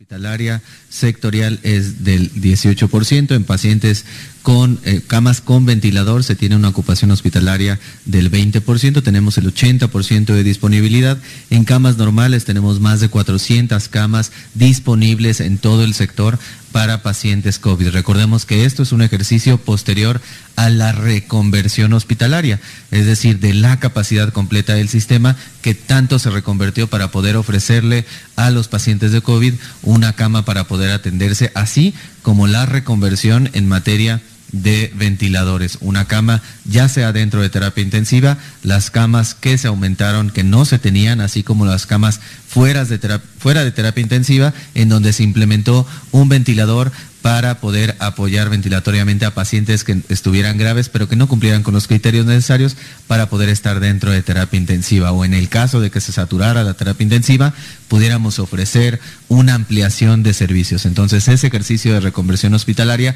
se llevó a cabo hasta el punto en donde se llevó a la fase 5 del plan DN3, en donde entró... Pues ahí está, ese dentro de lo que cabe una buena noticia, que nunca ha sido un problema. Tiene mucha lógica, ¿verdad? Porque a este punto de la pandemia ya saben cómo tratar la enfermedad en cada uno de los hospitales. Al principio fue un caos, porque no existían los protocolos. Ni se tenía la infraestructura. Ni se tenía, pero ahora se ha ido desarrollando, se ha ido complementando y ya saben cómo tratar a un paciente que llega con síntomas o principios de COVID. Es un gran avance. y nosotros como ciudadanos también hemos aprendido, aunque luego nos gana la irresponsabilidad, ¿no? o les gana, ¿verdad, Daniel? Bueno, hoy es el día del cartero y vamos a hablar, a recordar precisamente lo maravilloso de este oficio. 12 de noviembre se conmemora en México el Día del Cartero, instaurado en 1931 por el entonces mandatario Pascual Ortiz Rubio. Cabe destacar que este oficio es muy importante y se remonta a la época colonial, donde hombres veloces y con extrema condición física eran elegidos para recorrer grandes distancias y entregar mensajes importantes a reyes y tlatoanis. Así es como comenzaron a existir los servicios postales en el país, desde antes de la llegada de los españoles, donde los hombres realizaban relevos cada 10 kilómetros para entregar el mensaje lo más rápido posible. El sistema fue ideado por los aztecas. Posteriormente, con la llegada de los conquistadores y al contar con caballos, las entregas fueron cada vez más y más rápidas, hasta como lo conocemos hoy en día, entregas que se realizan mediante vehículos de dos y cuatro ruedas, sin contar las entregas internacionales utilizando aeronaves antes de poder llegar a la puerta de tu casa. Nos remontamos al año 1579, fecha en la que se estableció en Yucatán el primer correo, para dar paso a más oficinas en Puebla, Veracruz, Guerrero y Guanajuato, siendo la primera red de correos que se expandiera en todo el territorio mexicano. Durante los tiempos del imperio de Maximiliano, se utilizaron los buzones para enviar las postales, y en 1910, durante el gobierno de Porfirio Díaz, se construyó el edificio de correos que agilizó la entrega del correo mediante el ferrocarril. Pero regresando al origen de este día tan importante, se cuenta que en la época de la Revolución, un tren que transportaba oro y correspondencia militar volcó, pero la persona encargada del traslado prefirió entregar la correspondencia que robar el oro. Por eso, Ortiz Rubio aseveró que la Revolución tenía una deuda con los carteles instaurando así esta celebración. Lamentablemente, en la actualidad, cada vez menos personas utilizan este servicio debido a la mensajería instantánea y las nuevas tecnologías. Pero cuéntanos, ¿hace cuánto que no envías una carta? Bueno, pues ya tiene un buen señorita, la verdad, nunca, nunca he mandado porque pues no hay necesidad, ¿no? Uf, hace bastante tiempo, yo creo que hace unos 15 años más o menos fue la última vez que he enviado una carta. Eh, no tengo la necesidad de mandar cartas, eh, ocupo más mi celular para mandar mensajes o mi correo electrónico. La verdad no me acuerdo, pero bueno, como hace 20 años, este, ya casi, más bien ya, ya no se usa eso de las cartas, más que nada para paquetería, yo creo, más que eso, ¿no? Aunque este servicio ya no se utilice como antes, sigue siendo muy importante para nuestro país y nuestra historia. Gracias a todos los carteros que mantienen vivo este oficio. ¡Felicidades! ¿Hace cuánto que no envías una carta, Jesús? Pues la verdad, nunca. Ay, sí. Hace nuestros entrevistados. que, que hace como 10 días me llegó un paquete por Correos de México. No, pero que tú escribieras una carta. Porque, ¿Y mandarla? Sí, porque paquetería todo recibimos. Te llega el estado de cuenta, la tarjeta, del teléfono. Ah, ¿Tú sí? Yo, la última vez, yo creo que cuando fui a la primaria te ponían ese ejercicio. Ah, era una tarea. Era una tarea. Sí, sí. Ay, yo sí mandaba muchas cartas, pero tendrá como unos 15 años aproximadamente para intercambiar cosas de fútbol. Sí, sí. particular, exacto, particularmente eso. Pero para hablar del tema y de este oficio, nos acompaña a través de la línea telefónica Manuel García Rodríguez, secretario del Sindicato de Trabajadores del Servicio Postal Mexicano. Primero, don Manuel, muchas felicidades para usted y para todos eh, los que se dedican a este oficio, carteros, empleados postales y demás. Un abrazo. Muchas gracias. Muchas gracias por la felicitación. Eh, ¿Cuáles son las condiciones que particularmente están enfrentando en Correos de México este año tan complicado por la pandemia, Manuel? Bueno, las complicaciones que tenemos son, pues, eh, en efecto, que ha disminuido hasta un 40% el envío de la correspondencia y paquetería. Eso sucedió desde que inicia esta pandemia, fue por ahí del mes de marzo hasta el mes de agosto el mes de agosto, cuando ya cambia el semáforo a, amarillo, pues ya empieza la gente a salir y empieza a hacer sus depósitos y esto empieza a subir otra vez hasta un 80-90%. Hoy en la actualidad estamos a un 95% recibiendo correspondencia y que la verdad el valor y como unos héroes se han portado nuestros compañeros carteros, auxiliares postales que se dedican a todo esto que es eh, la infraestructura que nosotros tenemos, han hecho llegar de manera oportuna todo tipo de correspondencia. A nosotros y nos ha dado la instrucción de hacer la sanitización de las oficinas en todo el estado. Hemos empezado a hacer sanitizaciones con equipos y con este líquidos especiales para hacer ese tipo, que toda la correspondencia antes de que mm, salga reparto tiene que ser sanitizada. Con la finalidad de que no propaguemos ningún contagio ni con los trabajadores ni con nuestros clientes y usuarios. Pero ¿han tenido contagios por parte de los eh, carteros y empleados postales que hay en la entidad? No, afortunadamente ah, no hemos tenido ninguno solo. Sí han enfermado de, digamos, a lo mejor de, de, calentura, de diarrea, cosas que son, son normales, pero que no es, este, vamos, un síntoma del COVID-19, ¿no? Ah, esa es una buena noticia, porque cualquiera pensaría que por el manejo de las cacas, las cartas y demás, pudiera ser muy factible que ya tuvieran incluso varios contagios, ¿no? Efectivamente eso se pensaría, pero mm. créanme, la verdad, este, es por eso yo hablo de la valentía, el heroísmo que hacen los trabajadores, porque a pesar de, de estar pues ahora sí, como dicen, apanicados por esta enfermedad. hemos logrado salir adelante, se entrega la correspondencia oportunamente, cumpliendo con los tiempos establecidos para que no tengan ningún retraso en la materia postal. Algo de lo que hemos hablado año con año es de cómo esta competencia por la entrega de paquetes o documentación la van ganando las paqueterías eh, privadas. Eh, eh, este año, por las estadísticas que nos das, pues también quedará marcado por eso. Sí, efectivamente, bueno, tenemos una competencia desleal, digo desleal porque finalmente las mensajerías particulares tienen sus propios recursos. Correos de México, Servicio Postal Mexicano, como normalmente lo conocemos, tiene que esperar el presupuesto que nos da el gobierno federal.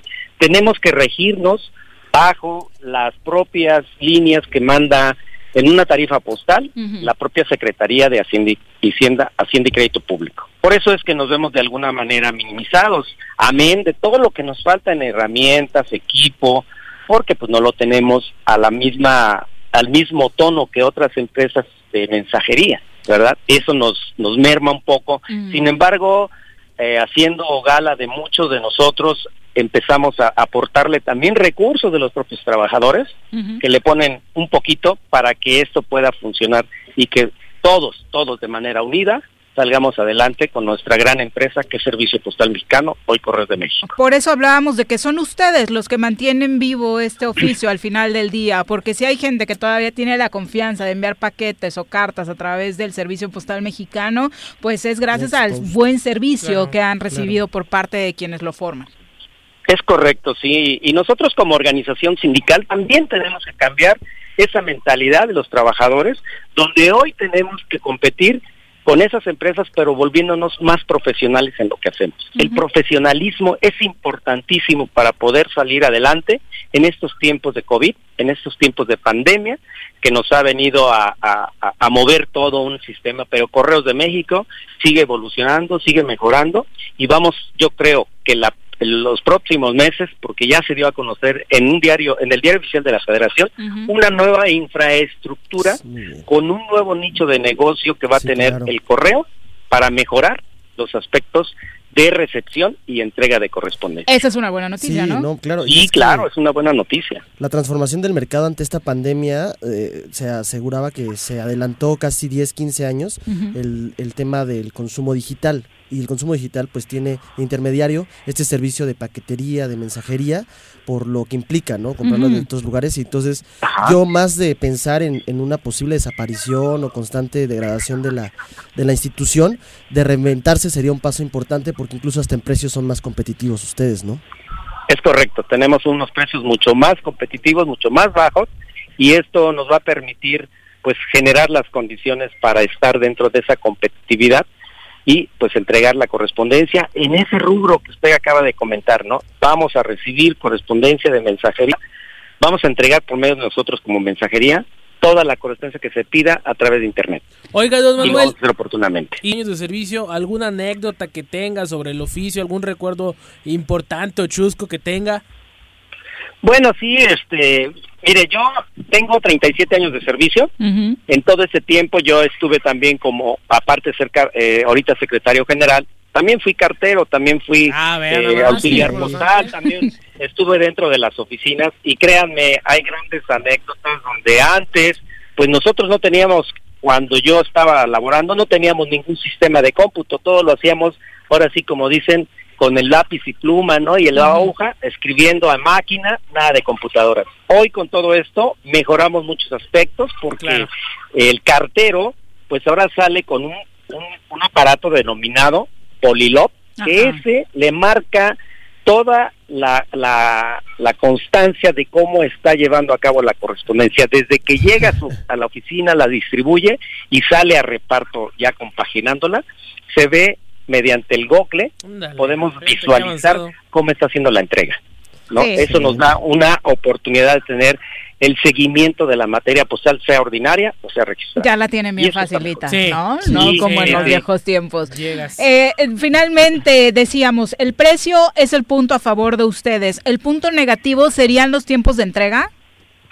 Eh, los tiempos de entrega tratamos, de cumplirlos, pero siempre y cuando también nos proporcionen todas las herramientas como es a los, a los carteros, que les arreglen sus motocicletas, porque pues si no se les arregla, ¿cómo salen a reparto? Sin embargo, ellos con sus propias motos particulares o poniéndole recursos de, de su bolsillo, sacan adelante la motocicleta para poder entregar la correspondencia. Por eso le digo que es una valentía, un heroísmo y un compromiso de todos los carteros para poder sacar adelante. Los auxiliares postales a veces no tenemos ni hojas para poder imprimir y sin embargo pues vamos y, ellos mismos compran sus hojas, ¿no? Entonces, este, pues eso es lo que de alguna manera eh, pues está renovándose el correo y mejorando en muchos aspectos y yo espero que el próximo, en unos próximos meses, ya el gobierno federal cambie esta infraestructura y tengamos una oportunidad de mejorar los tiempos de entrega, de mejorar el servicio postal mexicano. Pues muchas gracias y muchas felicidades, de nueva cuenta. Muchísimas gracias por la atención y, pues aquí estamos, ¿no?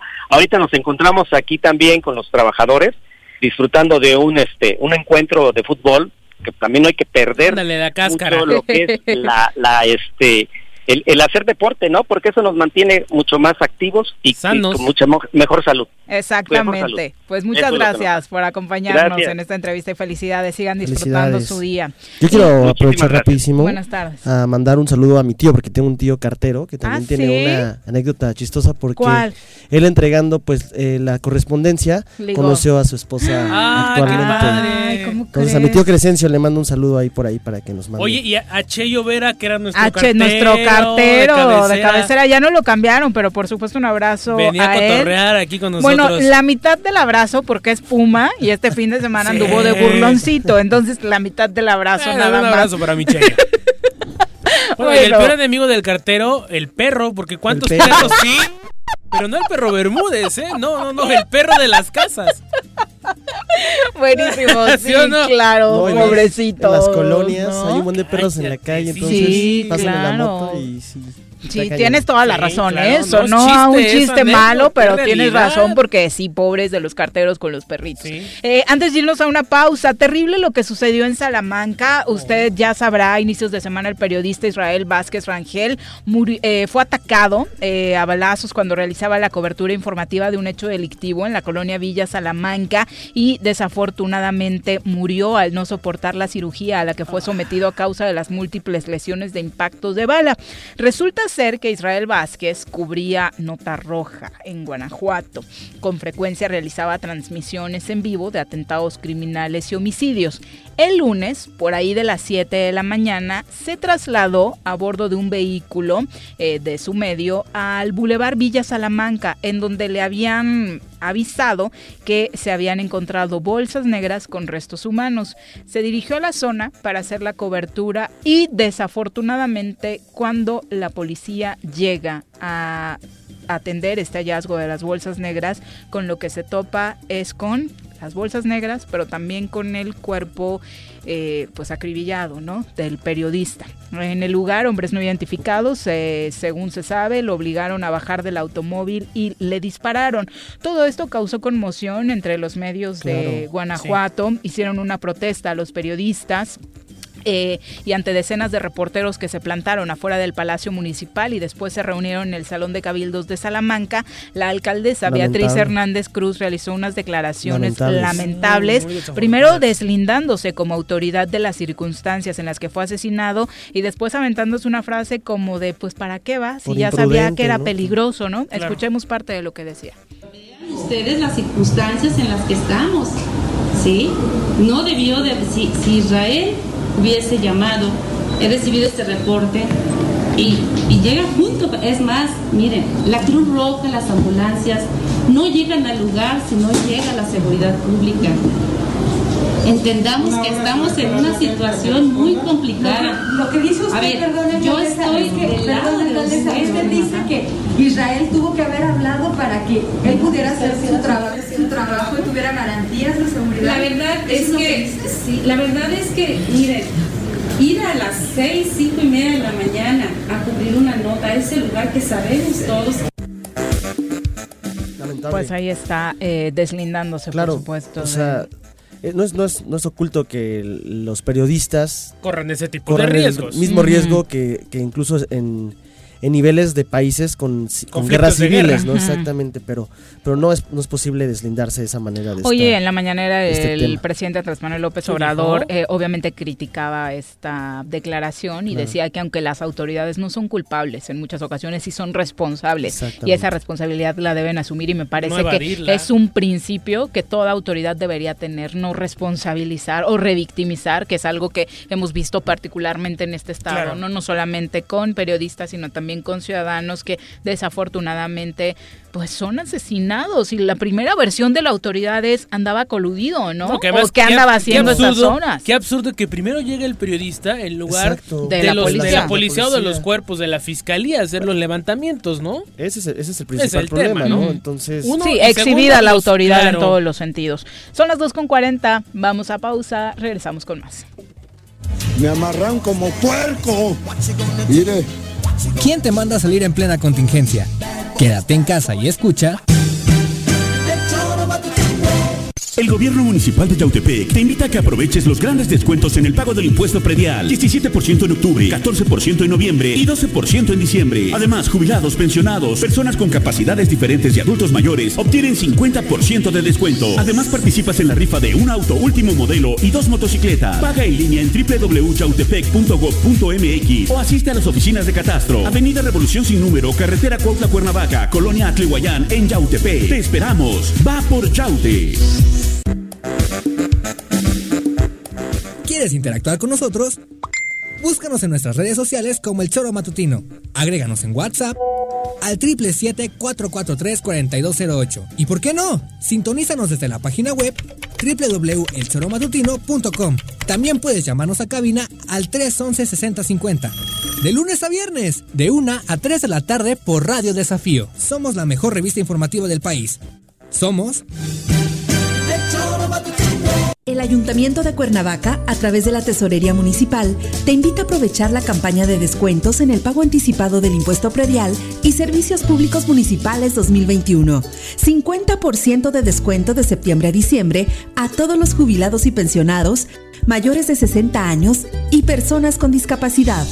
20% de descuento en septiembre y octubre y 15% de descuento en noviembre y diciembre para todos los contribuyentes.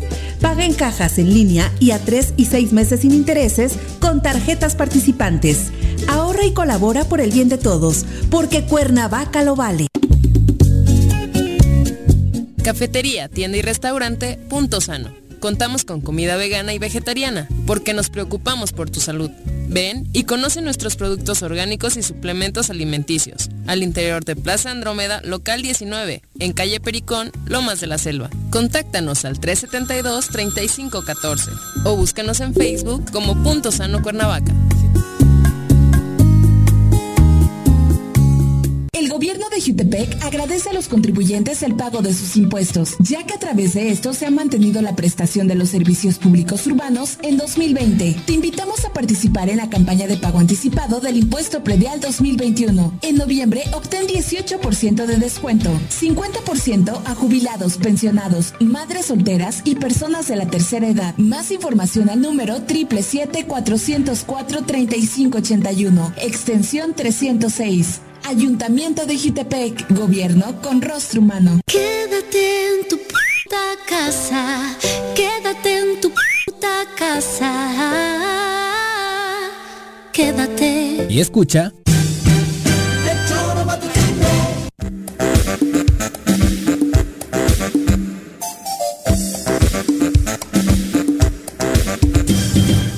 2 con 43 de la tarde, ya haciendo trampitas, Jesús Rosales tratando de quedar bien con la nutrióloga para que no le haga preguntas difíciles durante la sección. Vamos a nuestra clase de nutrición. Yo le hago caso a todo lo que digas. Piensa en un futuro sano. Tú también puedes tener una mejor calidad de vida. Conoce cómo llevar una alimentación saludable con los productos naturales y orgánicos que la doctora Mónica Novielo de Punto Sano tiene para ti en el choro. Doctora, bienvenida. Muy buenas tardes. Buenas tardes, ¿cómo estás? Muy bien, muchas gracias. Felicitaciones para Jesús, ¿no? Que ya dice que su snack es el cacao. cacao y puro. Ya vi que no es así un tilarino, uno de esos, ¿verdad? Exacto. Con azúcar y leche. Muy bien. Pues hoy vamos a hablar de un tema que qué pena que no está Juanjo hoy, ¿verdad? Porque vamos a hablar de alimentación y sexualidad. Entonces, bueno, desde tiempos remotos se sabe que hay alimentos afrodisíacos, ¿no? Este, bueno, bueno, en realidad no hay estudios científicos que demuestren que algo sea afrodisíaco como tal. Y bueno, y la sexualidad tiene que ver con muchas cosas, ¿no? Hasta con el estado de ánimo, con cómo estás en general de salud, si te gusta la persona, si digo tiene que haber química, son muchas, muchos factores, ¿no? Pero sí tiene que ver mucho lo que comemos, lo que ingerimos, pues con nuestro estado para tener relaciones sexuales, ¿no? Entonces, bueno, eh, de los alimentos, voy a empezar por los que nos, no nos ayudan, o sea, se sabe, y eso sí está muy estudiado, que hay alimentos que no nos ayudan en la sexualidad. Eh, uno de ellos es Pero la estamos hablando, doctora, eh, de que se te apetezca el acto sexual o de que funciones, porque cuando mencionaste a Juanjo yo relacioné más con funcionalidad.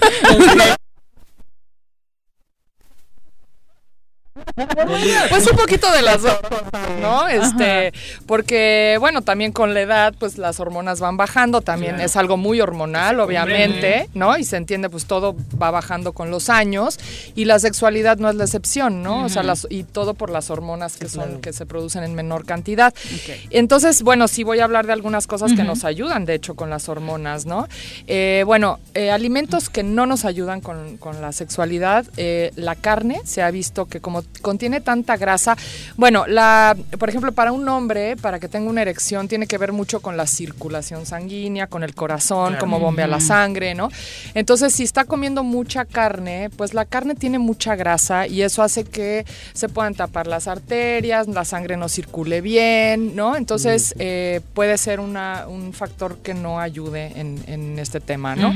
Eh, otra cosa son todos los eh, alimentos chatarra, sobre todo los grasosos la grasa pues tiene este mismo, generalmente se usan grasas trans que son tóxicas, que producen este eh, también eh, grasas que nos pueden tapar arterias, la circulación, que la circulación una vez más se tape y no y no puede haber una erección buena, ¿no?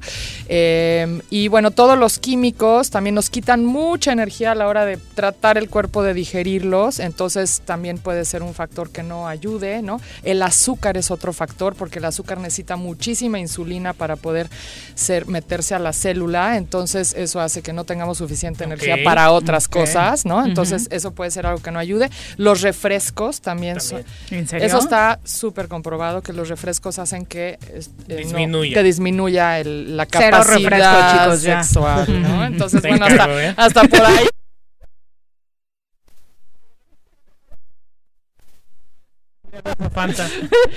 bueno, otra cosa es la obesidad. Bueno, ya hablando, no, la obesidad no ayuda para nada porque hay menos circulación, el corazón está bombeando mucho más lento. Exacto, entonces bueno, es hasta sabido que la obesidad no ayuda, ¿no? Ok, entonces sería como a grandes rasgos lo que menos nos, nos ayuda. Para funcionar bien sexualmente. Exacto. Y bueno, ahora vamos con las cosas que nos pueden ayudar. Eh, quizás como les digo, no hay comprobado que algo sea afrodisíaco como tal, pero hay cosas que nos ayudan a producir más hormonas, ¿no? Y también las, eh, los alimentos que nos ayudan a producir serotonina, porque la serotonina es un neurotransmisor que nos ayuda a estar felices, alegres, contentos, ¿no? Entonces, pues necesitas eso para un acto sexual, para estar deseoso. Para estar deseoso, ¿no? Entonces, por ejemplo, hablando justo del cacao, me traje una barrita de cacao. Ya entendí por qué traes cacao en la mochila tranquila, Jesús. Por si se ofrece. ¿A dónde vas a ir después del programa? No es para el que no puede, es para el que quiere más. No, está bien, está Yo lo bien. compré porque me dijeron que era para el estrés, lo pero ahora... rojo. Pero ya tengo bueno, para mira, darle ya función. tienes otra función para el cacao, ¿no? Bueno, entonces acuérdense que el cacao tiene que ser cacao, no Sí. estos chocolates chafas Cacao que venden. puro. Cacao puro y no estos chocolates mezclados con kilos de azúcar y de leche y otras cosas que ya ni hay cacao ahí, ¿no? Entonces, bueno, ¿qué hace el cacao? Tiene triptófano y el triptófano es justamente precursor de esta serotonina que les digo que es este neurotransmisor. Entonces, eh, bueno, otro, otra cosa, el pavo también tiene mucho triptófano, pero pavo, pavo, no jamón de pavo, pechuga de pavo, el No, el pavo, pavo. Como de Navidad. Ok. Por eso la Ah, gente está tan feliz de el día de Navidad. Navidad, Ay, porque decía comió yo. mucho. El relleno.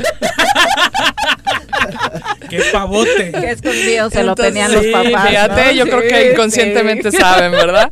Bueno, entonces el cacao. Bueno, otra cosa es todo lo que tiene zinc, porque los órganos genitales viven de zinc. O sea, el Oh, mineral que más utilizan, sobre todo el de los hombres, utilizan mucho zinc. para estar sanos, ¿no?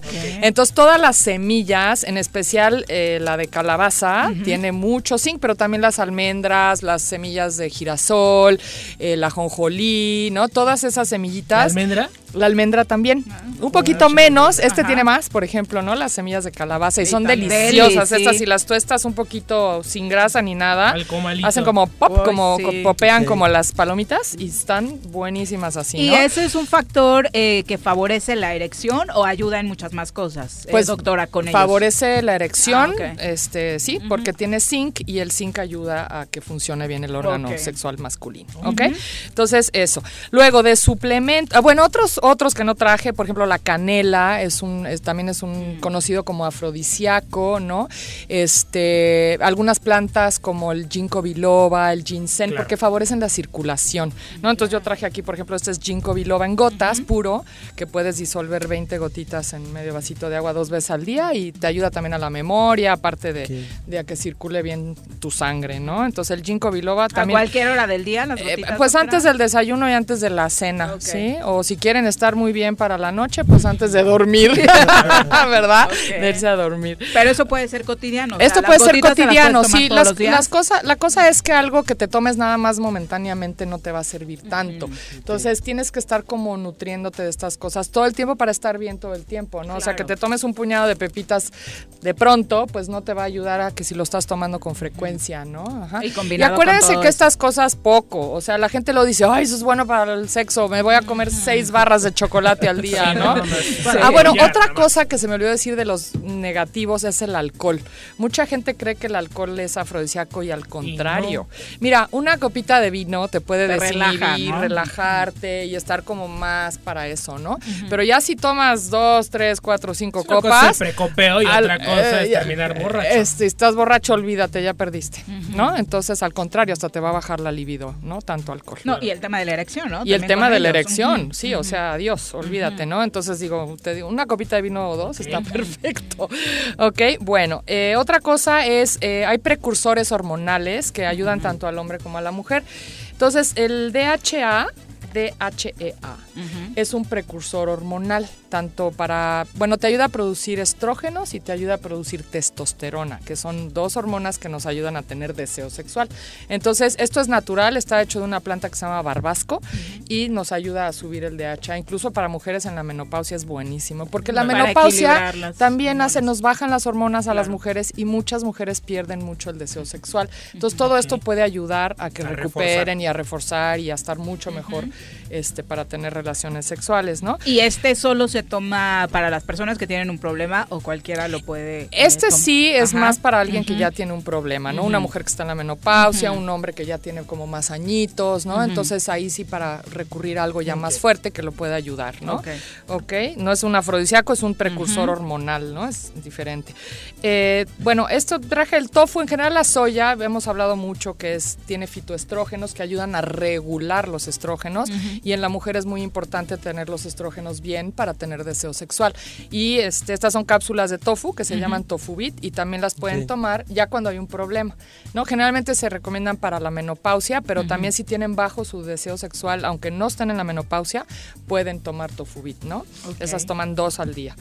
Y bueno, el pregnenolon es un poco como el DHA, también es un precursor hormonal y lo pueden tomar tanto hombres como mujeres. Digo, estoy dando varias opciones, ¿no? Y bueno, este es un, eh, es un aminoácido que se llama arginina, que en algún momento quiero hablar nada más de la arginina porque es una maravilla, pero también ayuda al, al deseo sexual porque nos ayuda a tener más este, circulación sanguínea y nos ayuda a que las hormonas funcionen, o sea, ayuda como a todo, o sea, ayuda a la circulación, a que las hormonas funcionen bien, ayuda al músculo, ¿no? Entonces, es, eh, es bueno para tantas cosas que nos puede ayudar aunque no tengamos un problema, ¿no? Este y complementa todo lo que nos acaba Yo se lo mando mucho a deportistas, se lo mando a personas que tienen hasta problemas digestivos porque ayuda a la digestión, es una maravilla. Creo que con el tema muscular lo he escuchado. Sí, muchos deportistas lo toman, ¿no? Pero nos ayuda mucho a, a la parte sexual también, ¿no? Entonces, bueno, hay varias opciones dependiendo lo que estén buscando, ¿no? Pero hay cosas que pueden como estar tomando regularmente según sea su, su problema, ¿no? Nos preguntan sobre este tema, eh, ¿es solo con eh, eh, recetado o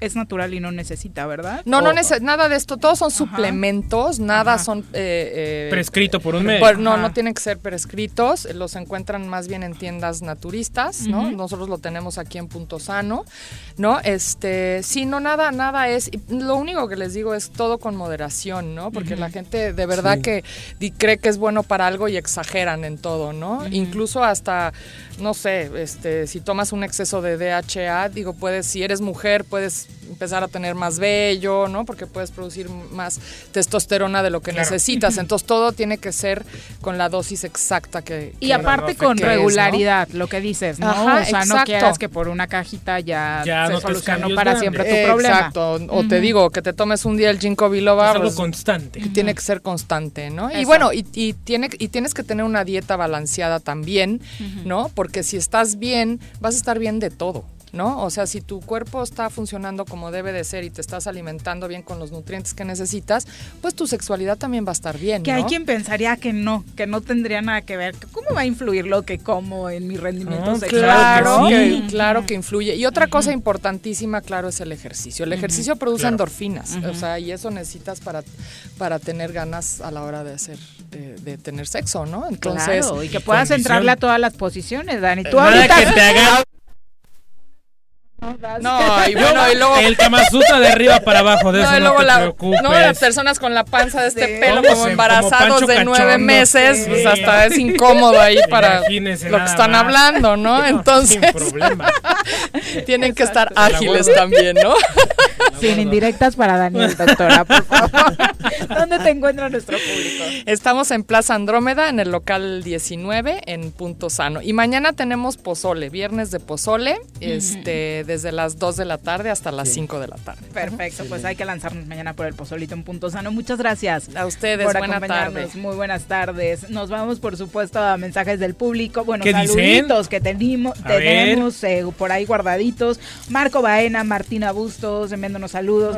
Mario Arellano también dice felicidades a la senadora por su nuevo reto, a la senadora Lucía Mesa, encaminado a generar viabilidad legislativa para los grandes proyectos que impulsa el gobierno gobierno de la Cuarta Transformación. Bueno, nos contaba lo de la Comisión de Comunicaciones y Transportes y la verdad es que sí es un, reto, fuerte, ¿no? Porque tiene atoraditas el gobierno federal por ahí. Varios temas. Cosas importantes y le tocará... Ya el aeropuerto. Le tocará negociar, ¿no? Eh, ese tema. Fue la comisión que, por ejemplo, donde compareció el gobernador, el exgobernador, cuando el tema del socavón, claro. tiene varias El propio secretario. Exactamente. Bueno, eh, Comunicaciones y Transportes el sexenio pasado fue una barbaridad. Son las 2.57, vamos a nuestra clase de equitación. No existe una sensación de libertad igual a la que se siente montado en un caballo. Ahí aprendes que la fuerza se complementa con la nobleza y la lealtad. Conoce más sobre los fieles corceles con nuestro experto Alboro en nuestra sección Arrienda Suelta. Malboro, ¿cómo te va? Muy buenas tardes. Buenas tardes, chicos. ¿Cómo están? Bienvenido. Muy bien, muchas gracias. Interesante el tema, el de la doctora, ¿verdad? ¿Tomaste nota? sí, oye, ¿Sí? pero para ahí. Ya compré tres productos. Hasta el pozole voy a comprar. Dice. Bueno, es la primera vez que estás en nuestra clase. Sí, de es la primera vez que estoy en la clase. Ah, sí, de te había tocado aquí. No, conmigo? no me ha tocado. Tú, a ti no sí te gusta, ¿no? A mí sí me gusta. Estaba Nunca ahí. lo he practicado, es un sueño frustrado. Pues ahí estamos pero- a tus órdenes. Pero es- me gusta mucho el tema. Vale la pena que lo intentes. Montar a caballo, aprender es agradable y además saludable. Ajá. Tampoco sigas con indirectas. No, ya, para ¿no? Mejorar su condición física, ¿no? Sí. Que le urge. No, yo Mira, conozco señores, no, no, no. Yo Yo, conozco creo que- señores que... están de un vuelo tremendo Gorditos, y, mon- no, y gorditos. montan Montan, ¿Sí? de No- maravilla. no, es ¿eh? un factor el peso No. para montar mejor o No, peor. no, no. ¿Sabes para mí qué es en el caso de montar caballos de paseo, caballos de hacer un paseo a caballo? Más que agarres condición, te hace un te hace como digamos un trabajo emocional, ¿no? Te, te relaja. Tema de liberación. Ya si quieres este hacer un ejercicio pesado, pues eh, el, el salto es una opción, caballos de salto es una muy buena opción. Pero Es entonces, si eres gordito o No tienes importa. kilitos de más, no. vas a tener complicaciones fuertes para poder realizar Es más, los ni- ni paseos. para No, yo, yo conozco gorditos, pero gorditos de Sí. verdad, Ajá. Que es más fácil brincarles que darles la vuelta y montan muy bien. Sí. Mira, interesante punto. Sí, porque ¿Cuál es la clase de hoy, Malboro? Pues continuamos, como les había dicho la semana pasada, en, de, cuestión del, del estribo. Ajá. Recuerdan que les había dicho que iba a traer unos estribos para que Sí, se fuera un poquito mejor. más, más específico el, el tema acerca del estribo. Como les decía yo que el estribo, pues es, un, es una parte del- de la montura, ¿verdad? Y en este caso, ese día hablamos de que hay, estribos inadecuados, que hay que tener mucho, mucho cuidado al, al- al- al us- utilizar los estribos. Y, y ahorita traigo una muestra al respecto de lo que son algunos estribos, no del todo, pero para que ampliemos un poquito más la idea al respecto. Y traigo un zapato para... Ok. Para la, bota, la bota. Mira, en este caso, aquí voy a traer, voy a, voy a, voy a hablar de lo que había dicho de un estribo inadecuado. Ujú. En este caso, este es un estribo inadecuado. ¿Por es qué? un montero, ch- es, es un, es un estribo charro, que en este caso vamos a, vamos a hacer la- la- la- lo que les había explicado. Un estribo mal puesto, ma- mal, Te mal provoca hecho, un accidente. sí, ve nada más lo que sucede. Se le zafa. ¿Qué No tanto atorar. qué Ajá. pasó el pasó el, el- pasó el, el- el- Pasó el zapato, el zapato por el estribo? Ajá. Imagínense en un percance en un caballo, ¿qué es lo que puede Te suceder? quedas ahí, Claro. te Te arrastra el quedas, caballo. te, te quedas colgado, te va a arrastrar. Lo peor que nos puede pasar en un caballo ni siquiera es caernos, es Te que nos arrastre el caballo, ¿verdad? Sí. Es, es pre- preferible no, que no te caigas ni que te arrastre. Pero lo peor es eso que les acabo de decir. Que se te atore el pie en el estribo como lo acabo de demostrar. En este caso estamos hablando de un estribo inadecuado. Muy alto ese estribo. Demasiado espacio que no es, no es lo que necesitamos.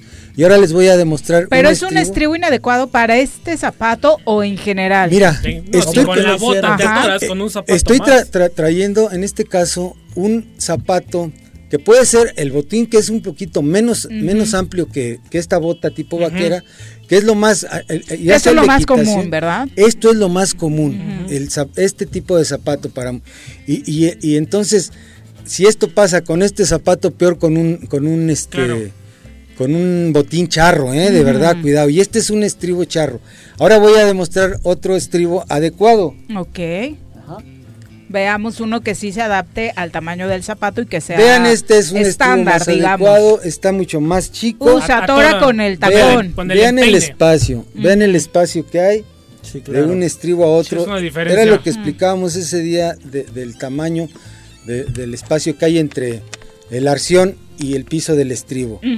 Y ahora les voy a enseñar otro estribo que también me parece a mí un poquito más práctico, también bueno, el estribo tejano. Este es un estribo de montura tejana, que también es un buen estribo.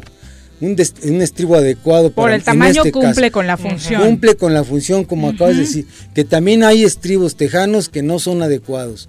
Ajá. ¿Cuál es la diferencia entre ese tejano y este que La acabas forma, de- Ve en Ok, este que va caso, curveadita. Esta está curveadita. Ok, y la otra es cuadrada, es la charra. charra. Ok. Pues buen estribo. Esto es lo que les explicaba yo de los estribos. Que en yo- la clase pasada hablabas de la importancia para evitar accidentes, para tener mayor comodidad a la Mayor, hora de cabalgar. O sea, son muchas cosas las que aporta utilizar un buen estribo. Sí, demasiadas. Un, un- un estribo bien llevado y, y bien sabiéndolo utilizar adecuadamente nos va a facilitar montar mucho mejor y mover nuestro caballo. No nada más es para equilibrarnos arriba del caballo, Para mayor seguridad, ¿no? para mayor seguridad y para saber, para mover un caballo. De verdad que con el estribo, los que nos dedicamos a arrendar caballos sabemos que un estribo te puede ayudar mucho a mover un caballo, no nomás a equilibrarte. Ajá. Y era lo que les explicaba Oye, que es sumamente importante. Y entre la variedad de estilos de estribo, ¿cómo saber si voy empezando en esto de los caballos? ¿Cuál es el que me queda mejor? ¿A quién busco para que me los recomiende? ¿Dónde se consiguen? Toda esta parte de pronto para la gente que va entrando en el mundo en de el los mundo caballos de los caballos, Difícil. sí. Mira, hay muchos que nos dedicamos a esto de la cuestión de los caballos, pero de verdad que hay gente que lo ignora. Hay gente que ignora los, los sentidos básicos de siquiera una rienda, un estribo, el freno adecuado, la montura adecuada y se dedican a instruir. Acérquense realmente a gente que tenga conocimiento al respecto en general, lo que es una montura, lo que es un freno, lo que es un buen caballo, de lo que hemos estado platicando. No podemos dejar nuestra nuestro físico en confianza de alguien que Nuestra no tiene el vida, cono- nuestra vida en alguien que no tiene el conocimiento adecuado. Yo les podría decir que acérquense a mí, pero hay mucha gente que, que sabe lo- de lo que estamos hablando. No, pero nosotros confiamos en Claro, ti sí. y lo ideal sería que si tú lo puedes hacer, tú das esas Claro, recomendaciones nosotros también. estamos para ello. Nosotros no, no escatimamos en, en- en estos detalles que a la vez parecen insignificantes para mucha gente que no los toma en cuenta, cuando realmente es algo sumamente fundamental la importancia de darle al estribo. Ajá. Nosotros estos detalles no los pasamos por alto jamás. Sí, Es pues cuando vas a empezar a montar ni Claro. siquiera piensas en eso, No, ¿no? No, pero tú al momento No. de ver una silla te das cuenta de eso. Claro. lo Sí. primero. Por supuesto. Más que el De- estribo luego viene pegado a la silla, ¿no? A la silla que trae el, el, eh, el caballo o se vende por separado. ¿Cómo No, eh, una, una montura incluye el estribo. La, la montura, el, el estribo es parte de la montura. Es parte de. te te- tú compras la montura y viene incluido el estribo. Ajá.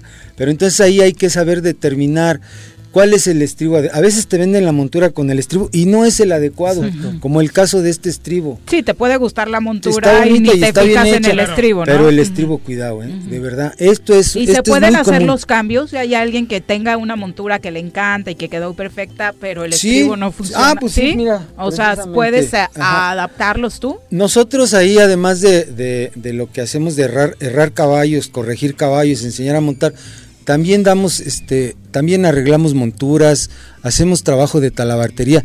En este caso, este estribo es, es exactamente es este estribo. Entonces, aquí lo mo- vamos a modificar. Aquí todavía no está forrado de cuero. Ahí lo puedes modificar. Entonces aquí lo podemos Puedes modificar. perforar todavía. Podemos cortar aquí, este es un material plástico, podemos cortar, aquí la gente lo puede apreciar, se puede cortar a la medida de un estribo adecuado y ahí le podemos hacer los orificios para el permo donde va a entrar el, el Y ya arción. después lo forras. en Y la ya lo forramos y ya lo hacemos adecuado. Exacto. Ajá, como lo vamos a hacer con este estribo, se puede. ajá, Pero siempre es, tampoco puede ser demasiado, porque también resulta claro. un tanto peligroso.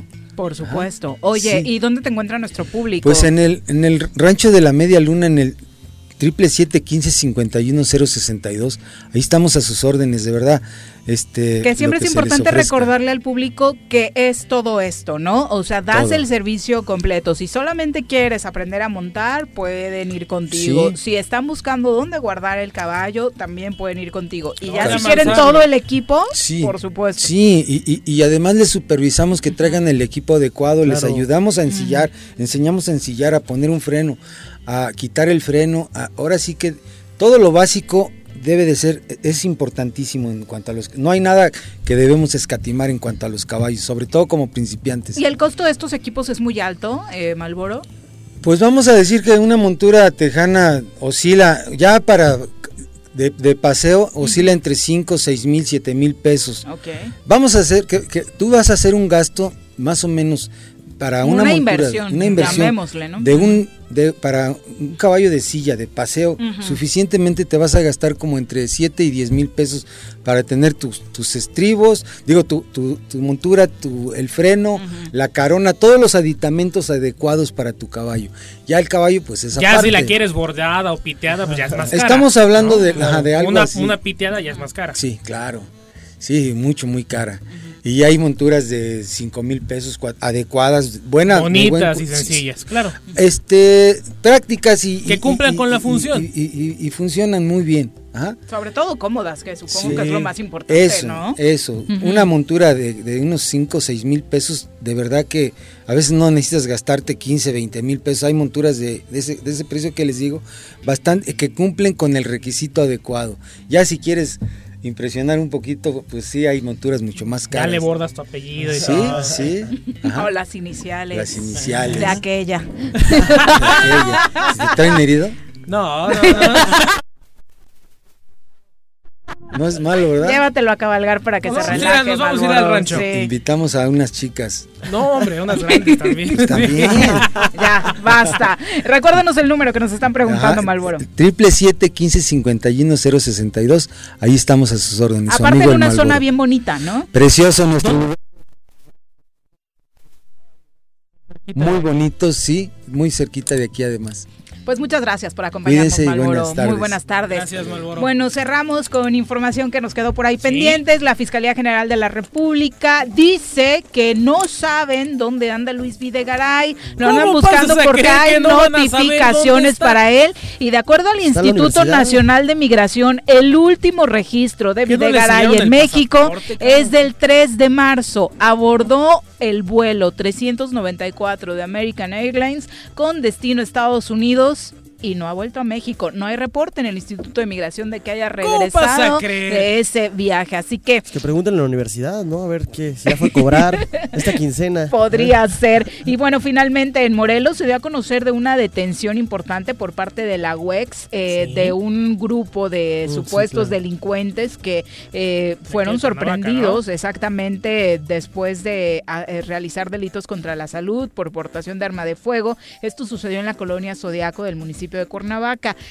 De esta detención, que es lo importante, que una de las armas que le fueron confiscadas tiene relación con una serie impresionante de delitos, incluido el asesinato del ex secretario de Seguridad Pública de Cuernavaca, Juan David N., Juan David Juárez, eh, ex secretario de Seguridad Pública de esta ciudad, asesinado en diciembre del año pasado aquí en Teopanzolco. Pero además, bueno, está relacionada con seis carpetas de investigación más, tentativa de homicidio en la colonia Mártires del Río Blanco en noviembre, homicidios en la colonia Real del Puente de Xochitepec en agosto, otro en la calle Tabachín de la colonia Bellavista de Cuernavaca en julio, en la calle Guerrero de la colonia Centro en septiembre, en Plan de Ayala de Cuernavaca en agosto y este de Topanzolco en el mes de noviembre del año pasado. Eh, es increíble, ¿no? Todos los delitos, toda la impunidad que hay alrededor de una sola arma que fue encontrada a estos eh, sujetos. esperemos que pronto se informe eh, de que se hizo justicia, ¿no? En el asesinato de este. Cuando menos si es la arma, saber de dónde la consiguen y así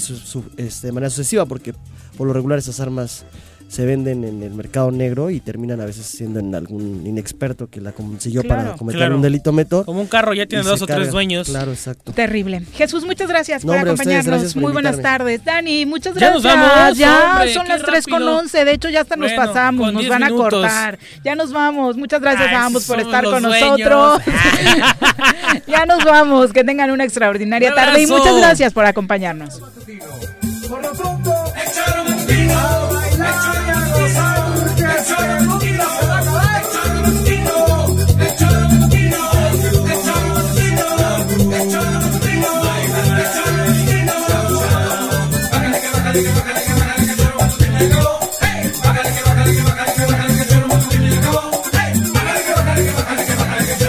acabó.